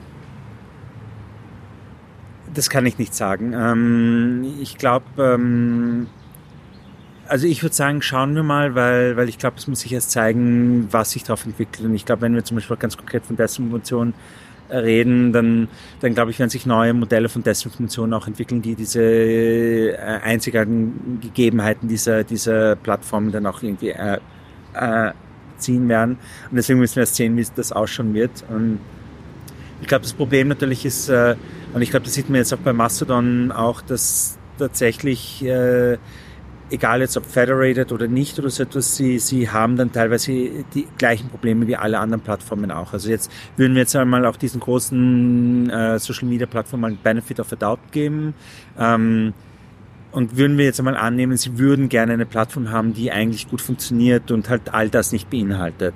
Ähm, das Problem ist, es ist halt einfach wirklich ein schwieriges Problem. Es gibt tatsächlich auch keine Lösung und mittlerweile glaube ich, äh, ich glaube, Sie haben es probiert, auch da, teilweise mit vielen Ressourcen. Also es hat dann nicht funktioniert und mittlerweile glaube ich, geben die Plattformen auch wirklich auf, was einfach nicht möglich ist. Mhm. Ähm, die Frage ist dann, okay, was bedeutet das oder so etwas? Äh, das heißt eigentlich, die Konsequenz wäre ja, du kannst es gar nicht mehr machen. Also es ist halt einfach äh, das Problem, ich, ich weiß nicht, was die Lösung des Problems wäre. Wenn, wenn du ein, ein, ein dieser, dieser vielbeschworene Dorfplatz ist, wo sich die ganze Welt trifft, was natürlich ja auch ein Blödsinn ist, ähm, dann, dann, dann, und alle können schreien, dann, dann, dann ist das halt einfach das, das Problem eigentlich oder so mhm. etwas. Und deswegen ist es schwierig, äh, glaube ich, da, da einen Weg zu finden. Und das, ob es federated oder zentralisiert, ich glaube, das, das ist das prinzipielle Problem ist gleich. Es ist dann halt einfach nur so ein bisschen so Federated löst andere Probleme. Ich glaube nicht, dass es dieses Problem lösen wird. Hm. Also, aber wie gesagt, ich bin da jetzt auch nicht sehr groß drauf. Ich würde auch, ich würde auch wirklich erstmal sagen, ja, schauen wir mal, wenn es einmal soweit ist, weil, nur, also wir können das wirklich nur in der Praxis sehen. Also ich glaube, würde man sich das theoretisch durchdenken, dann, dann, dann werden wir uns nie das vorstellen können, was wir jetzt noch nicht wissen und was dann tatsächlich passieren wird. Und, und wenn du halt einmal so ein System hast, dann finden Leute ja auch äh, Wege, dieses System zu gamen. Ja, klar. Und das ist all das, was mhm. wir uns halt noch nicht vorstellen können. Desinformation basiert halt ganz, ganz stark darauf, dass, dass halt einfach äh, die Regeln, die es drumherum gibt, sei es technische Regeln oder halt auch äh, ähm, soziale Regeln drumherum, dass die halt irgendwie äh, benutzt und ausgespielt werden. Hm. ich bin noch nicht ganz zufrieden. Ja. Wir, wir, müssen doch irgendwie, wir müssen doch irgendwie mit diesem ganzen Internet wieder auf den grünen Zweig kommen. Mhm. Und mit den Medien dazu und überhaupt. Und ja. Ja. Also gerade Desinformation ist echt ein Ding, das, das macht mir wirklich, wirklich Sorgen. Mhm, mh. Weil letztendlich unsere gesamte Gesellschaftsform da dran hängt und mhm. wie schnell das im Zweifelsfall gehen kann, sehen wir ja. Mhm. Und da müssen mhm. wir nicht weit gucken. Also das mhm. ist ja in Europa, ist ja um uns rum passieren ja ganz viele Dinge, wo man sich auch denkt, so, ja. was hätte mit äh, etwas besserer medialer Berichterstattung, also auch mehr, mehr Faktenberichterstattung wahrscheinlich besser funktionieren können oder weniger mhm. schief laufen können. Mhm, ja. ja, es ist halt natürlich, ich meine, wenn, wenn du dir aussuchen kannst, welche Meinung du liest, dann, dann wird das schwierig. Also ich glaube, ähm, als Journalist oder als Medium, du kannst halt äh, gute Berichterstattung anbieten und ich ehrlich gesagt, ich muss sagen, ich glaube, die Berichterstattung ist besser denn je tatsächlich. Das Problem ist nur halt, du kannst dir selber aussuchen, was du mitbekommst als Berichterstattung. Mhm. Und, und das ist halt natürlich, äh, du kannst den besten Journalismus der Welt machen, wenn Leute entscheiden, sie werden trotzdem etwas anderes lesen, dann, dann, dann ist es egal. Also das wenn ist Clickbait ja. halt interessanter, also ja. in, interessanter in Anführungsstrichen, also unser Gehirn weiter unten am Hirnstamm erwischt, dann ja. Ja, ja es ist auch schwierig manchmal zu feststellen, wie diese ähm, wie, wie solche ähm, Sachen funktionieren. Also ich, mir, mir wurde gestern ein Paper weitergeleitet, so ein Research, der halt versucht, äh, ähm, zu schauen, wie viel Einfluss solche Kampagnen tatsächlich haben können ähm, auf, auf was Leute glauben. Und das Ding dann ist, es ist extrem komplizierte Research. Ich habe ich es mir halt nicht durchlesen können. Es ist sehr, sehr akademisch, sehr technisch auch und so weiter. Aber dann die Conclusion ist so, it depends.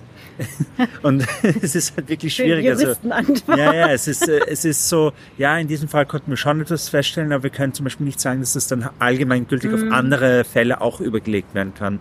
Und das ist halt auch, glaube ich, das Schwierige, also das, was ich auch mit Desinformationskampagnen sehen kann, dass, dass jede Kampagne funktioniert ein bisschen anders und, und deswegen halt irgendwie zu sagen, okay, es gibt diese zehn Merkmale und, und wenn die erfüllt sind, dann, dann haben wir es, dann haben wir sie erwischt. Äh, äh, das funktioniert leider meistens nicht. Und äh, jede, also manche Recherchen sind auch sehr schwierig. Also Vulkan Files war zum Beispiel schwierig. Eine andere Recherche, weil die halt über so viele Jahre hinweg gegangen ist und sich halt einfach die äh, Qualität der, der Desinformationskampagnen geändert hat. Das heißt, dass, äh, dass wir quasi immer umdenken müssen und halt nicht auf Merkmale, die wir schon vorher gefunden haben, bauen konnten. Und manchmal haben wir einen Teil davon wiedergefunden, manchmal nicht. Und da gehört dann halt viel ähm, es ist halt teilweise schwierig, manchmal das dann irgendwie einzuordnen und, und, wirklich sagen zu können, ja, ja, das gehört dazu, das ist Teil dessen und so weiter. Aber wir können sehr, oft, also viele der Desinformationskampagnen mit ganz klassischer äh, Verifizierung können widerlegt werden. Also wenn man sich dann wirklich anschaut, äh, äh, was da genau behauptet wird oder was da drinnen steht, ähm, dann kann man das schon widerlegen und, und ich glaube, das ist halt einfach äh, sehr, sehr wichtig. Ähm, viele Desinformationskampagnen mischen ja äh, Wahrheiten nehmen die aus dem Kontext heraus und, und mischen sie aber dann mit Unwahrheiten. Und, und das ist halt auch äh, das zu erkennen, das ist halt das Wichtige oder so, dass man weiß, okay, das ist vielleicht ein Fakt, aber die Interpretation des Fakts ähm, mhm. äh, ist, ist auch Teil. Oder auch, wie, wie werden Nachrichtenartikel aufgebaut? Also gibt es ja auch ein gewisses mhm. handwerkliches Ding, wie ich jetzt lernen haben müssen, seitdem ich Journalist bin. Aber da gibt es auch ganz konkrete Sachen, also mhm. auch, was ist Meinung, was ist ein Fakt, was ist News und so weiter. Also da gibt es schon auch wirklich äh, einfach äh, Regeln, wie so ein Artikel gebaut worden ist und das ist dann guter Journalismus und nicht guter Journalismus und das kann man dann aber schon erkennen auch in diesen, in diesen Desinformationskampagnen. Hm. Was ja zumindest ein bisschen was ist. Ja. ähm, weil's, weil wenn wir ein, ein, eine Handreichung haben, so mhm. achte auf folgende Punkte, ähm, dann tun wir uns natürlich halt auch einfach als Menschen leichter. Ne? Mhm. Also ich gehöre ja noch zu den Leuten, die, die so alt sind, dass sie in der Schule tatsächlich noch Medienunterricht ähm, hatten. Mhm. Also wir mhm. haben tatsächlich im Geschichte und Politik, äh, also der Lehrer, der Geschichte und Politik unterrichtet hat, ähm, der hat äh, tatsächlich mal so ein Halbjahr, also eigentlich durchgehend, aber ein Halbjahr ganz konkret, ähm, guck dir den Sender an, also dieselben Nachrichten, um dasselbe Thema, die Nachrichten, ähm, bei dem Sender, bei dem Sender, mhm. in dem Blatt, in dem Blatt und in dem Blatt. Mhm. Und äh, dann halt auch äh, zum Beispiel Agenda rausfinden. Ne? Mhm. Also genau, welche ja. Sachen werden konkret beleuchtet, welche mhm. Sachen werden weggelassen mhm. und so weiter. Also welche Informationen findet ihr noch zu dem Thema? Und das war jetzt äh, in den 90ern, also noch äh, bevor jeder einen Internetanschluss zu Hause hatte. Ähm, äh, aber, ich, ich würde ja. aber schon sagen, also zum Beispiel, ich meine, natürlich, ähm, es ist schwierig. Also ich komme, ähm, äh, ich bin eine Generation, also ich kann mich noch an die Zeit vor dem Internet erinnern. Hm. Ähm, wir, und, wir sind in äh, etwa gleich alt, also. Kann ungefähr so, sein. Ja. Ich, ich wollte jetzt nicht äh, das implizieren, deswegen rede ich jetzt von nee, meiner nee, Warte nee, aus. Also, aber, aber, aber genau. ich glaube, für uns ist es auch sehr, sehr schwierig, weil wir, wir sind schon groß geworden in einer Zeit, wo wir schon so etwas wie, wie eher so etwas wie Wahrheit und so weiter gekannt haben oder gedacht haben, es gibt diese Idee noch und so weiter. Und das Internet jetzt halt in den letzten Jahren hat halt uns alles sehr zerschossen. Mhm. Natürlich, es gibt Generationen, die sind älter und die können, da ist es dann noch schwieriger. Aber ich muss sagen, wenn ich mir jetzt zum Beispiel sehr, sehr junge Leute anschaue, die halt quasi wirklich nur das Internet kennen, also die von mhm. klein auf damit aufgewachsen sind und die auch zum Beispiel, seit sie jung sind, ein, ein Telefon haben und halt äh, das Internet benutzen. Ähm, ich muss sagen, ich finde, die sind auch sehr viel skeptischer.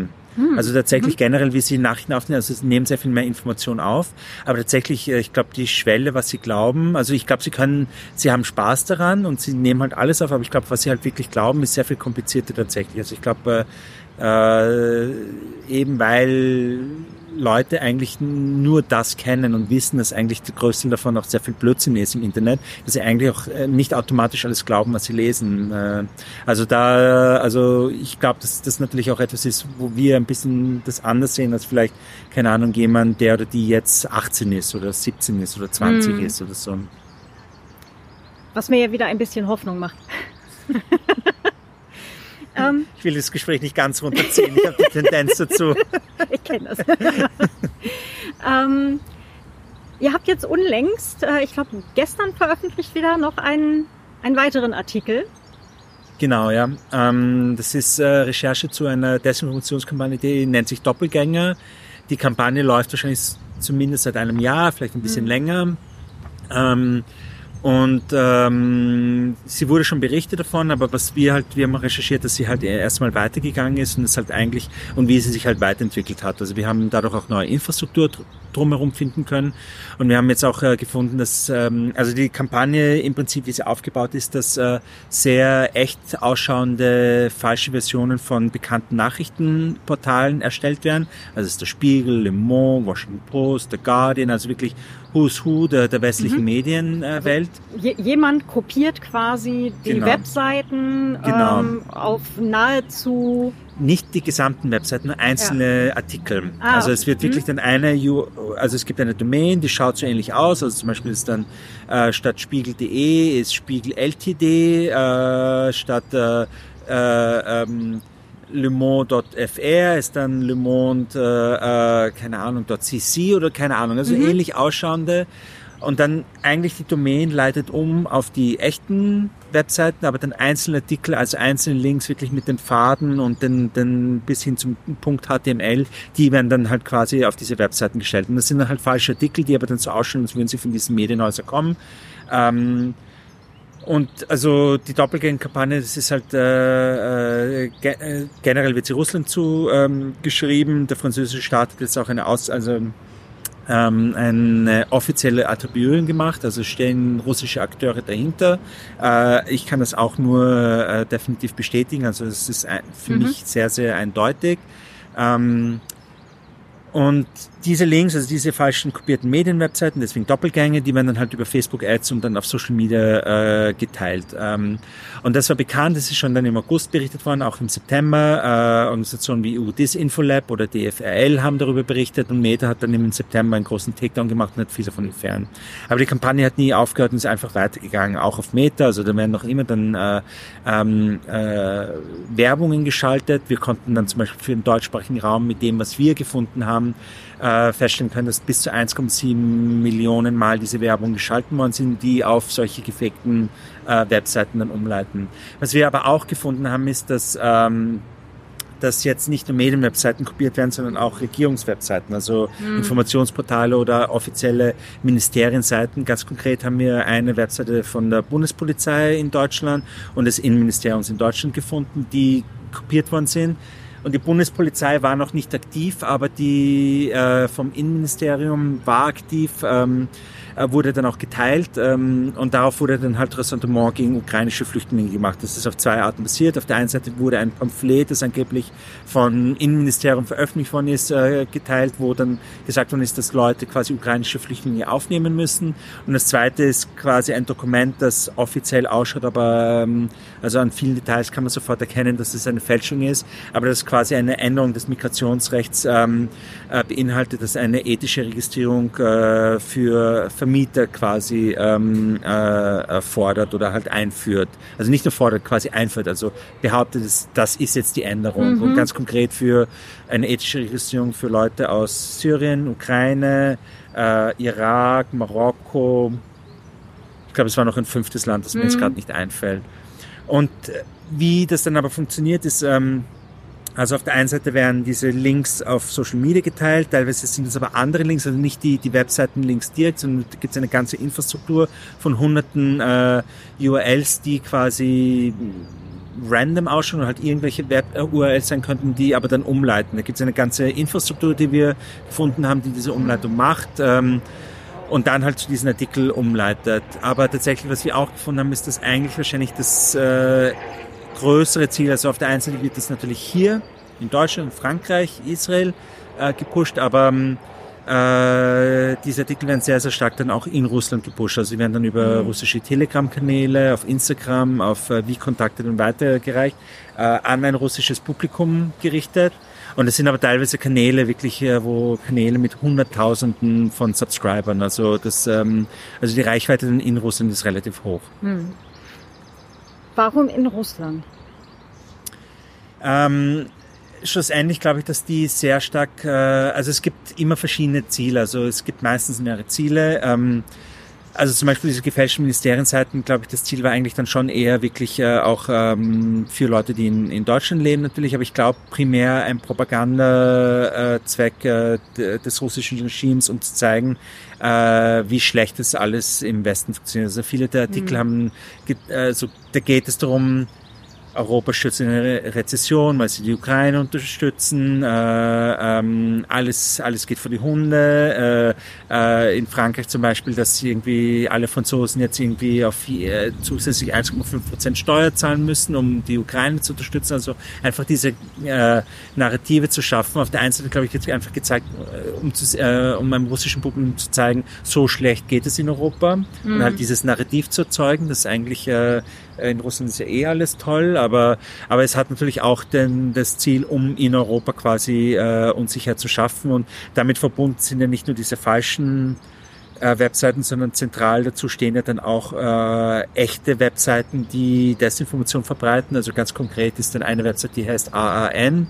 Früher hat die, glaube ich, Reliable Russian News, äh, Recent äh, Reliable Russian News. Mittlerweile heißt sie Reliable Recent News. Ähm, und das ist halt einfach wirklich äh, eine eindeutig Desinformationskampagne. Ähm, die steht sehr zentral, aber drumherum haben wir dann auch Webseiten gefunden von falschen NGOs, die angeblich so um ähm, äh, also Privatsphäre äh, handhaben, aber auf dieser Webseite finden wir dann auch Artikel von zum Beispiel Alina Lipp, die Russland-Propaganda betreibt ganz stark, oder eben andere solche Propagandaartikel, die eindeutig auch in Desinformation fallen. Okay. Und nu? Bitte? Und nun ist die Frage. Nun? Ja. naja, es ist, die Recherche hatte nicht auf. Also wir mussten mhm. jetzt ähm, publizieren, weil wir wussten, dass der französische Staat oder französische Autoritäten halt eine, auch daran gearbeitet haben. Mhm. Das war eigentlich auf äh, Befehl von ganz oben, vom Präsidenten von Frankreich. Ähm, die das gemeint haben, sie nehmen das sehr ernst, dass jetzt französische Medien, französische Organisationen gefaked werden und falsche Informationen äh, verteilen. Ähm, und deswegen haben wir jetzt äh, veröffentlichen müssen. Aber tatsächlich, wir, wir waren also nicht mal ansatzweise fertig, um unsere Leads äh, zu verfolgen. Die Kampagne ist relativ umfangreich. Ähm, weil sie auch eine Kampagne sehr oft nicht nur ein Element beinhaltet, sondern verschiedenste Elemente, dann, dann kommt dann auch sehr, sehr viel rein. Also dann muss man auch irgendwann fragen, okay, was gehört noch dazu und was nicht. Also wir haben dann noch sehr, sehr viel Material, an dem wir weiterarbeiten können, ähm, auch zu dieser ähm, Kampagne. Und natürlich, was uns halt immer interessiert ist, können wir ganz konkret sagen, wer dahinter steckt. Also jetzt nicht nur sagen, okay, in diesem Fall konnte die Attribuierung zu Russland gemacht werden, aber die Frage ist, okay, wer in Russland? Ähm, ist es der mhm. FSB? Ist es der GRU? Ist es SRV? Ähm, das würde uns ja dann auch zum Beispiel helfen zu verstehen, wer das Ziel ist. Ähm, ja, und die HUIS-Einträge von Webseiten, von den Webseiten werden es nicht sein. Nein, nein, natürlich nicht. Und dann natürlich ist auch interessant, ja. okay, aber wer macht das natürlich auch und wer sind die Personen, die dahinter mhm. stecken und welche Firmen stecken dahinter und, und wie funktionieren diese Mechanismen und können wir zum Beispiel auch mit Leuten reden, die dort arbeiten oder gearbeitet haben. Also das ist natürlich natürlich mhm. auch interessant, weil sehr oft die Leute auch aussteigen und können wir die finden. Also wenn wir diese Attribuierung finden, dann können wir dann vielleicht auch die Leute dahinter finden und, und dann ist es halt sehr, sehr interessant, weil wir dann natürlich sehr, sehr viel mehr erfahren können und auch viel zusätzliche Sachen, Sachen, die wir noch gar nicht wissen, dass es sie gibt, mhm. die können wir dann halt über diese, diese Attribuierung ähm, äh, rausfinden. Ich höre raus, äh, du bist noch nicht fertig mit dem Thema und auch nicht mit äh, insgesamt ähm, Social Media und Open Source Intelligence und vor allem auch Desinformationskampagnen nicht. Nein, wobei ich würde gerne mal zur Abwechslung schon mal etwas anderes machen, aber, aber im Moment nein. Also es ist auch ein sehr aktives Thema, da passiert auch sehr hm. viel. Mhm. Ähm, ich vermute, das wird sich auch bis mindestens Ende Krieg noch.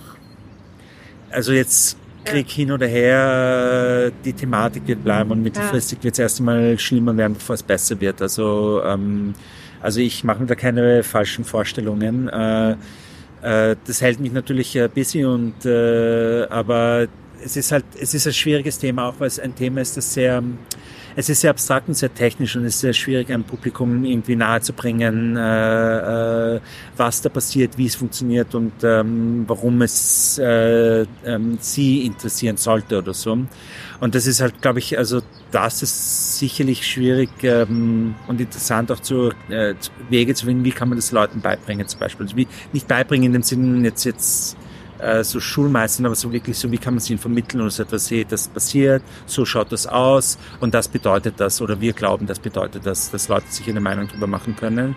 Es ist sehr schwierig, diese Thematik zu beschreiben, auch zum Beispiel, wenn du Cybersecurity Stories machst, du hast halt schon ein sehr, ein sehr fachliches Nischpublikum und äh, die musst du auch bedienen natürlich, aber eigentlich, äh, das ist wirklich äh, noch immer eine Nische und ähm, ähm, und ich glaube, das ist halt absolut eine Challenge, das im Moment so zu machen. Und ich glaube, das fände ich natürlich interessant, auch zu sich überlegen, wie kann man, wie kann man das machen, wie kann man zum Beispiel mehr Methoden finden, um diese Thematik zu verifizieren.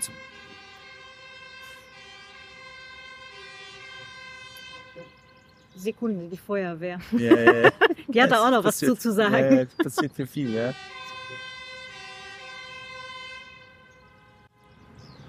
Kriege ja um die Zeit von draußen noch nicht so viel mit. Ich bin total überrascht, wie viel hier los ist. Um die. Zeit brennt es überall. Es ist, ähm, da fängt es dann an, ja.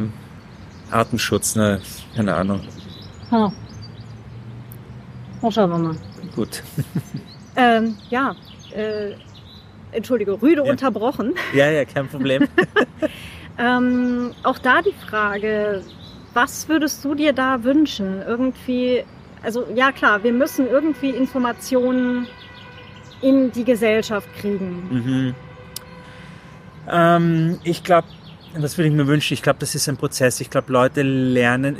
Das, das Problem mit solchen sehr technischen Recherchen, sei es jetzt Desinformation oder sei es auch äh, Hacking oder Cybersecurity ist, dass das Vokabular alleine ist ja schon kompliziert. Eigentlich die Geschichten mhm. sind ja meistens nicht so kompliziert wie das Vokabular drumherum oder wenn man darüber reden möchte, wie man dazu gekommen ist. Also es geht ja nicht nur darum zu sagen, das ist passiert, sondern es ist auch die Frage, wie funktioniert es, wie kann man mhm. das auch rausfinden. Und ich glaube, ähm, es braucht Zeit, einfach Leuten das Vokabular irgendwie auch zu erklären, aber auch vielleicht Wege zu finden, wie man das Vokabular besser erklären kann. Und das, das ist etwas, was nicht von heute auf morgen passiert.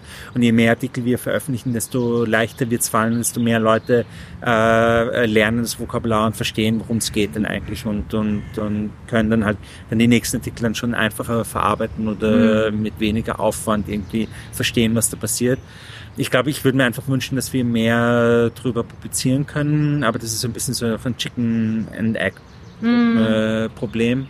Ähm, was würde ich mir wünschen? Ja, ich glaube, es ist ähm, als Medium oder auch als Leute, wir müssen halt wirklich äh, verstehen, dass diese ähm, also erstmal dass diese digitale Welt, die wir haben, halt alles äh, betrifft mittlerweile und dass eigentlich fast keine Geschichte mehr ohne diese Komponente auskommt. Ich glaube, das ist sehr, sehr wichtig zu verstehen. Es, ist, es sind nicht nur Geschichten, es ist entweder digital oder es ist jetzt die echte Welt, sondern das, das ist alles zusammen aber auch, dass es halt einfach wirklich Geschichten gibt oder dass es diesen Bereich gibt, der sich allein im digitalen Raum abwegt und dass wir natürlich auch andere Wege der Recherche finden müssen und das andere Weg des Storytellings. Und ich glaube, ähm, also die Recherche funktioniert halt extrem datengetrieben natürlich. Daten ist halt mhm. oft ein Weg, wie wir Effekte messen können. Ähm, und würden wir bessere Wege finden, wie wir diese Daten verarbeiten können oder präsentieren können. Ich glaube, das wäre das wäre wirklich ein Wahnsinn und das würde ich mir wünschen, Wege, wie wir Daten veröffentlichen können, ohne dass wir jetzt äh, Privatsphäre ähm, äh, verstößen. Äh, also mhm. das geht relativ gut, wenn du rein, sagen wir, keine Ahnung, Logfiles hast oder Sensordaten, aber selbst dann kann es manchmal problematisch werden. Aber zum Beispiel mit vielen solchen Social Media Sachen, ähm, also die Gefahr, dass etwas drinnen ist, ähm, was nicht drin sein sollten, dass, dass, wir, das, dass wir dann die Leaker werden, ähm, mhm. die ist halt sehr, sehr hoch und deswegen fällt es uns schwierig. Würde es da bessere Wege geben für uns zum Beispiel auch mit Differential Privacy oder so, dass wir da arbeiten könnten äh, und das zugänglicher wird? Das, mhm. das wäre natürlich fantastisch äh, für uns. Ja. Mhm. Hashtag Informantenschutz bei der Ge äh, Gelegenheit auch. Ähm, natürlich auch, ja. Genau, der Peter mhm. Welchering macht da ja auch ganz viel. Der hat auch ein Buch, äh, ich glaube bei Springer vor vielen mhm. Jahren ähm, rausgebracht. Ähm, mit dem gibt es auch demnächst noch eine Folge. Okay, sehr gut. Ja. Werde ich mir anhören, ja. Oh Mann, es gibt viel zu tun. Ja, das, äh, ich bleib busy, ja. ähm, apropos, es gibt viel zu tun. Ähm, was würdest du jemandem raten, der oder die jetzt sagt, ich finde das super spannend, ich würde da total gerne mithelfen. Entweder mhm. ich habe schon Vorkenntnisse oder hey, ich komme gerade von der Schule, aus der Uni, wie auch immer. Mhm, mhm. ähm, wo kann ich da einsteigen? Was sollte ich lernen? Oder äh, welche Skillsets helfen? Ähm, ich glaube, ähm, das Wichtigste zu lernen ist zu verstehen, dass das ähm, äh, nicht unbedingt ein technisches Problem ist oder so etwas, sondern das halt quasi qualitative und quantitative Methoden müssen zusammen einhergehen, um, um das effektiv äh, mhm. recherchieren zu können. Ich glaube, das ist zum Beispiel auch etwas, was ich lernen habe müssen und am Anfang habe ich natürlich jedes Problem als ein technisches Problem äh, entdecken können, aber aber das tatsächlich auch im Zugang, wie du recherchierst, also als Methode selber, dass du halt wirklich auch äh, versuchst, ähm, äh, dich mit Leuten zusammenzutun, die vielleicht sagen, wenn du sehr technisch bist, äh, dass du dich mit Leuten zusammentust, die dann zum Beispiel inhaltlich arbeiten können und die auch wirklich so äh, Sachen einordnen können. Das, das ist zum Beispiel etwas, was nicht meine Stärke ist und deswegen mhm. hilft es mir immer, wenn ich mit anderen Leuten da zusammenarbeiten kann. Äh, und auch umgekehrt, wenn, wenn du sehr gut bist, irgendwie Inhalte zu verstehen, äh, Leute, äh, Connections und so weiter abzuchecken, dich auch zusammentust mit, mit ähm, Leuten, die technisch das arbeiten können, weil sehr, sehr oft, es gibt nicht eine Lösung, man muss zu einer Lösung kommen quasi. Und, und das mhm. äh, hat man halt nur, indem man sich halt austauscht und kommuniziert. Also ich glaube, Kommunikation ist ganz, ganz wichtig, auch so als Team, als äh, wie man arbeitet. Wenn, wenn man jetzt anfangen möchte mit dieser Arbeit, dann glaube ich, ehrlich gesagt, ist es relativ einfach da reinzukommen. Man kann es tatsächlich machen. Es gibt sehr viel auch äh, Reports, wie Leute herangehen. Ich glaube, man muss mhm. sich die halt, also es gibt viel Material, von der, dem man lernen kann, aber es ist schlussendlich auch sehr kreative Arbeit. Also mm, es gibt halt wirklich nicht, also es gibt nicht ein Schema, das man halt immer wieder anwendet und das ist es dann, sondern eigentlich ist es sehr, sehr kreativ und diese, alles, was davor gekommen ist, das ist ja auch immer so, dass du dann Sachen wiedererkennst zum Beispiel. Also diese Reports für, für uns sehr oft sind eigentlich eher interessant, um zu sehen, hat jemand schon dazu gearbeitet und können wir die kontaktieren, um drüber zu reden oder so etwas, wenn wir etwas sehen, was wir glauben, was da reinpasst. Mhm. Oft sehen wir etwas, was ähnlich ausschaut, aber es ist nicht das Gleiche, aber eben, das ist ja auch sehr interessant zu wissen, okay, ähm, haben Leute schon dazu gearbeitet, ist das etwas wirklich, was ganz, ganz eindeutig neu ist und so weiter. Äh, ich glaube, es gibt ähm, außer vom Journalismus halt auch viele Möglichkeiten, die Arbeit zu machen, die jetzt nicht journalistisch ist, aber journalistisch ähnlich wirkt oder so. Dass eben in der Zivilgesellschaft, es gibt viele Organisationen, die dazu arbeiten. Ähm, ich glaube, das ist es einfach. Also ich glaube, da, also da in diesem Bereich, also da kommt man relativ schön rein. Also wenn man die Arbeit machen möchte, wirklich machen möchte, dann kann man sie auch machen, glaube ich. dann findet man eine Gelegenheit. Äh, es gibt auch natürlich auch äh, Kongresse und Konferenzen, die ganz konkret damit um, mhm. äh, zu tun haben und ähm, auch Events eben. Du gehst ja auch jetzt in mhm. Wien, suchst du deine Events aus und so haben wir uns ja auch dann getroffen. Ja, das, genau. sind, das sind ja dann auch so die Sachen, wo man dann eben reinkommen kann. Ja. Mhm. Und ähm, also ich würde jetzt wahrscheinlich einfach irgendjemandem eine Mail schreiben.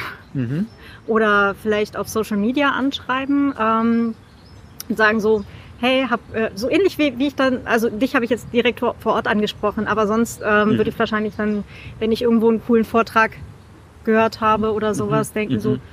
das ist spannend. Mhm. Wie, wie könnte ich da irgendwie anknüpfen oder sowas und wird wahrscheinlich genau diese Frage auch per Mail da einfach hinschicken. Ja. Äh, klappt das oder ich glaube unterschiedlich. Ich glaube, es ist auch so, was erwartest du dir, was du als Antwort bekommst oder so etwas. ähm, ich glaube, das Ding ist, das Problem ist, also manchmal, ich krieg immer wieder Mails, jetzt ist jetzt ist, ich werde nicht überflutet, aber von Zeit zu Zeit kriege ich immer wieder ein Mail und das ist, da geht's halt auch darum, so irgendwie so, äh, wie kann ich das machen? So manchmal kriege ich dann auch E-Mails, äh, wo mir dann Leute schreiben, hey, wie kann ich das machen und so weiter. Und da wird's dann halt schwierig, zum Beispiel natürlich, weil weil es halt von vielen Sachen abhängt und es manchmal auch sehr kompliziert, also zeitmäßig auch sehr kompliziert ist. Aber aber schlussendlich glaube ich, dass eigentlich, ähm, ich glaube, Leute werden überrascht, wie einfach es ist, manchmal Leute zu kontaktieren mhm. und, äh, und manchmal geht's halt unter, das ist halt einfach so. Ähm, es ist teilweise auch nicht immer böse gemeint oder so etwas, manchmal ist halt viel um die Ohren und mir fallen dann auch E-Mails äh, quasi drunter, die ich dann halt nicht mehr registriere und so weiter, aber ähm, ich würde sagen, immer probieren, es kann nicht schief gehen, also es gibt immer nur Upsides und keine Downsides. Ich habe gestern von Menschen gehört, die mehr ungelesene E-Mails in ihrem Posteingang haben als ich. Ja, ja, ja. Ich, ich dachte, ich wäre mit 2000 irgendwas schon schlimm. Nein, ich habe von Leuten gehört, die haben 83.000. Ja, und ja, dachte ja. mir gestern so, ha. Ja, ja. Nein, es ist zu viel und es ist auch manchmal, es geht halt gerade nicht und man übersieht äh, hm. Ähm, E-Mail ist nicht etwas, was man dann nachholt. E-Mail, entweder man, es ist so wie Chats, es ist, es ist jetzt und wenn es gestern war, dann ist vorbei oder so etwas. Äh, das Problem ist auch, ich meine, ich habe mit E-Mail quasi auch aufgehört. Also ich schaue selten auf E-Mail, aber ich arbeite auch nicht. Also ich versuche das alles anders zu machen und dann äh, ich, keine Ahnung, E-Mail ist jetzt nicht etwas, was, äh, was mich sehr, ja. Also ja. ich versuche halt gar nicht mal dorthin zu kommen, indem ich halt einfach E-Mail nicht verwende. Hm. Ja. Ja. Was ja auch gut Was, zu wissen ist. Es funktioniert eh nicht. meine, schlussendlich, ich, ich glaube, das ist eher eine Wunschvorstellung. Ich, ich verwende E-Mail eh auch, aber, aber es ist, äh, ja, ich erwarte dir nichts von E-Mail. Sachen verschwinden hm. einfach. Es ist, es ist zu viel, ja. Ja, hm. ja das stimmt allerdings. Ja. Der René würde das anders sehen, aber ja. dem ich neulich eine Folge zu E-Mail gemacht hatte, deswegen. Mhm. Ähm, ja, cool. Hast du noch irgendwas, was du den Zuhörerinnen, Zuhörern auf jeden Fall noch mitgeben möchtest? Na, ich glaube, äh, alle haben jetzt schon zu lange mir zuhören müssen. ich glaube nicht. Nein, nein ich, ich weiß nicht. Also ich glaube, die Arbeit geht weiter. Natürlich ist es super interessant und äh, aber es gibt viele Leute, also es gibt viele interessante äh, Arbeiten dazu und es ist auch so ein Feld, also es vermischt sich ja teilweise auch natürlich, man kann es nicht so klar abstecken und ich glaube, es ist äh, diese, dieser Feld von ja, digitale Recherche, technische Recherche, ähm, dieses äh, auch ähm, Werkzeuge und Methoden bauen, äh, Sachen, die es noch nicht gibt. Äh, ich glaube, das ist ein super interessantes Feld und ähm, ich glaube, das wird viele Leute äh, beschäftigt halten auch noch weiter. Ja. Schauen wir mal. Mhm. Na gut, Christo, ganz, ganz herzlichen Dank. Dank. für die Einladung, ja. Ich hoffe, man kann das hören trotz des Winds. Das hoffe ich auch. Ja. Das äh, werde ich jetzt zu Hause feststellen. Äh, leider erst heute Nachmittag, weil ich jetzt gleich noch ein paar Termine habe. Aber ähm, genau, ich werde Audiomagie betreiben, mhm. also beziehungsweise ja, nicht Glück, ich. Ja. ich, werde, ich werde auf Phonic Audiomagie betreiben lassen. Mhm. Ähm, genau, und ich bedanke mich ganz, ganz herzlich. Wenn Menschen ja. Wenn Menschen gerne mit dir in Kontakt kommen wollen, wir haben gerade gehört, E-Mail ist vielleicht nicht der beste äh, Weg. Tatsächlich doch. genau, ihr fällt ähm, zwar unter Tisch. E-Mail funktioniert. Äh, ich meine, ich werde manchmal auch auf Twitter angeschrieben. Twitter ist jetzt nicht mein Favorite, weil was, was mich einfach überfordert meistens. Aber äh, gerne auch kannst du mein, meine E-Mail-Adresse dazu tun. Mhm. Also die mache ich eh öffentlich zugänglich und mhm. das geht dann eigentlich schon. Ja. Alles klar. Ja, ja ich habe gerade meinen letzten Twitter-Account geschlossen. Ja. Ja, ja, Journalist ja. muss nur noch draufbleiben. Ja, das war's dann wieder für heute. Äh, und ich sage euch ganz, ganz herzlichen Dank fürs Zuhören, wenn, wenn ihr bis hierher jetzt dabei geblieben seid. Es freut mich riesig. Ähm, genau, ihr könnt sehr, sehr gerne Feedback schicken. Äh, Feedback äh, am besten als Kommentar zur Folge auf deinerpodcast.net und mich findet ihr auch auf Mastodon, also im Fediverse als Vienna Writer auf literatur.social. Ja, äh, Vorschau aufs nächste Mal. ähm, nächstes Mal gibt es das Gespräch mit Peter Welchering zu äh, Journalismus und KI. Das heißt, wir bleiben noch mal äh, ein bisschen im Bereich Journalismus und äh, wie dann halt auch Entwicklungen äh, im Bereich Large Language Models, also sowas wie äh, ChatGPT und Co., wie die sich jetzt dann halt auch gerade auf den Journalismus und halt auch auf uns als Gesellschaft auswirken. Ähm, Genau, äh, das gleiche halt auch für bildbasierte KI-Modelle. Ähm, was ist da Fakt, was ist Fiktion, was ist äh, ja KI generiert. Ähm, ja, wird auch nochmal wieder sehr, sehr spannend werden. Ja, äh, und wie immer, äh, ich habe lange genug erst angestellt in Werbeagenturen, dann als Freiberuflerin für Agenturen und schließlich auf Kundenseite mit Marketingagenturen gearbeitet und ich weiß, warum ich wirklich keine Werbung mag. Ähm, daher ist dies hier ein HörerInnen finanzierter Podcast und ihr könnt dieses Projekt und auch gerne alle meine anderen Projekte supporten. Schaut dazu total gerne auf deiner podcast.net slash support vorbei. Ich sage ganz herzlichen Dank fürs Zuhören und bis zum nächsten Mal hier im Diner. Data and Coffee. Macht's gut, eure Claudia. Ciao.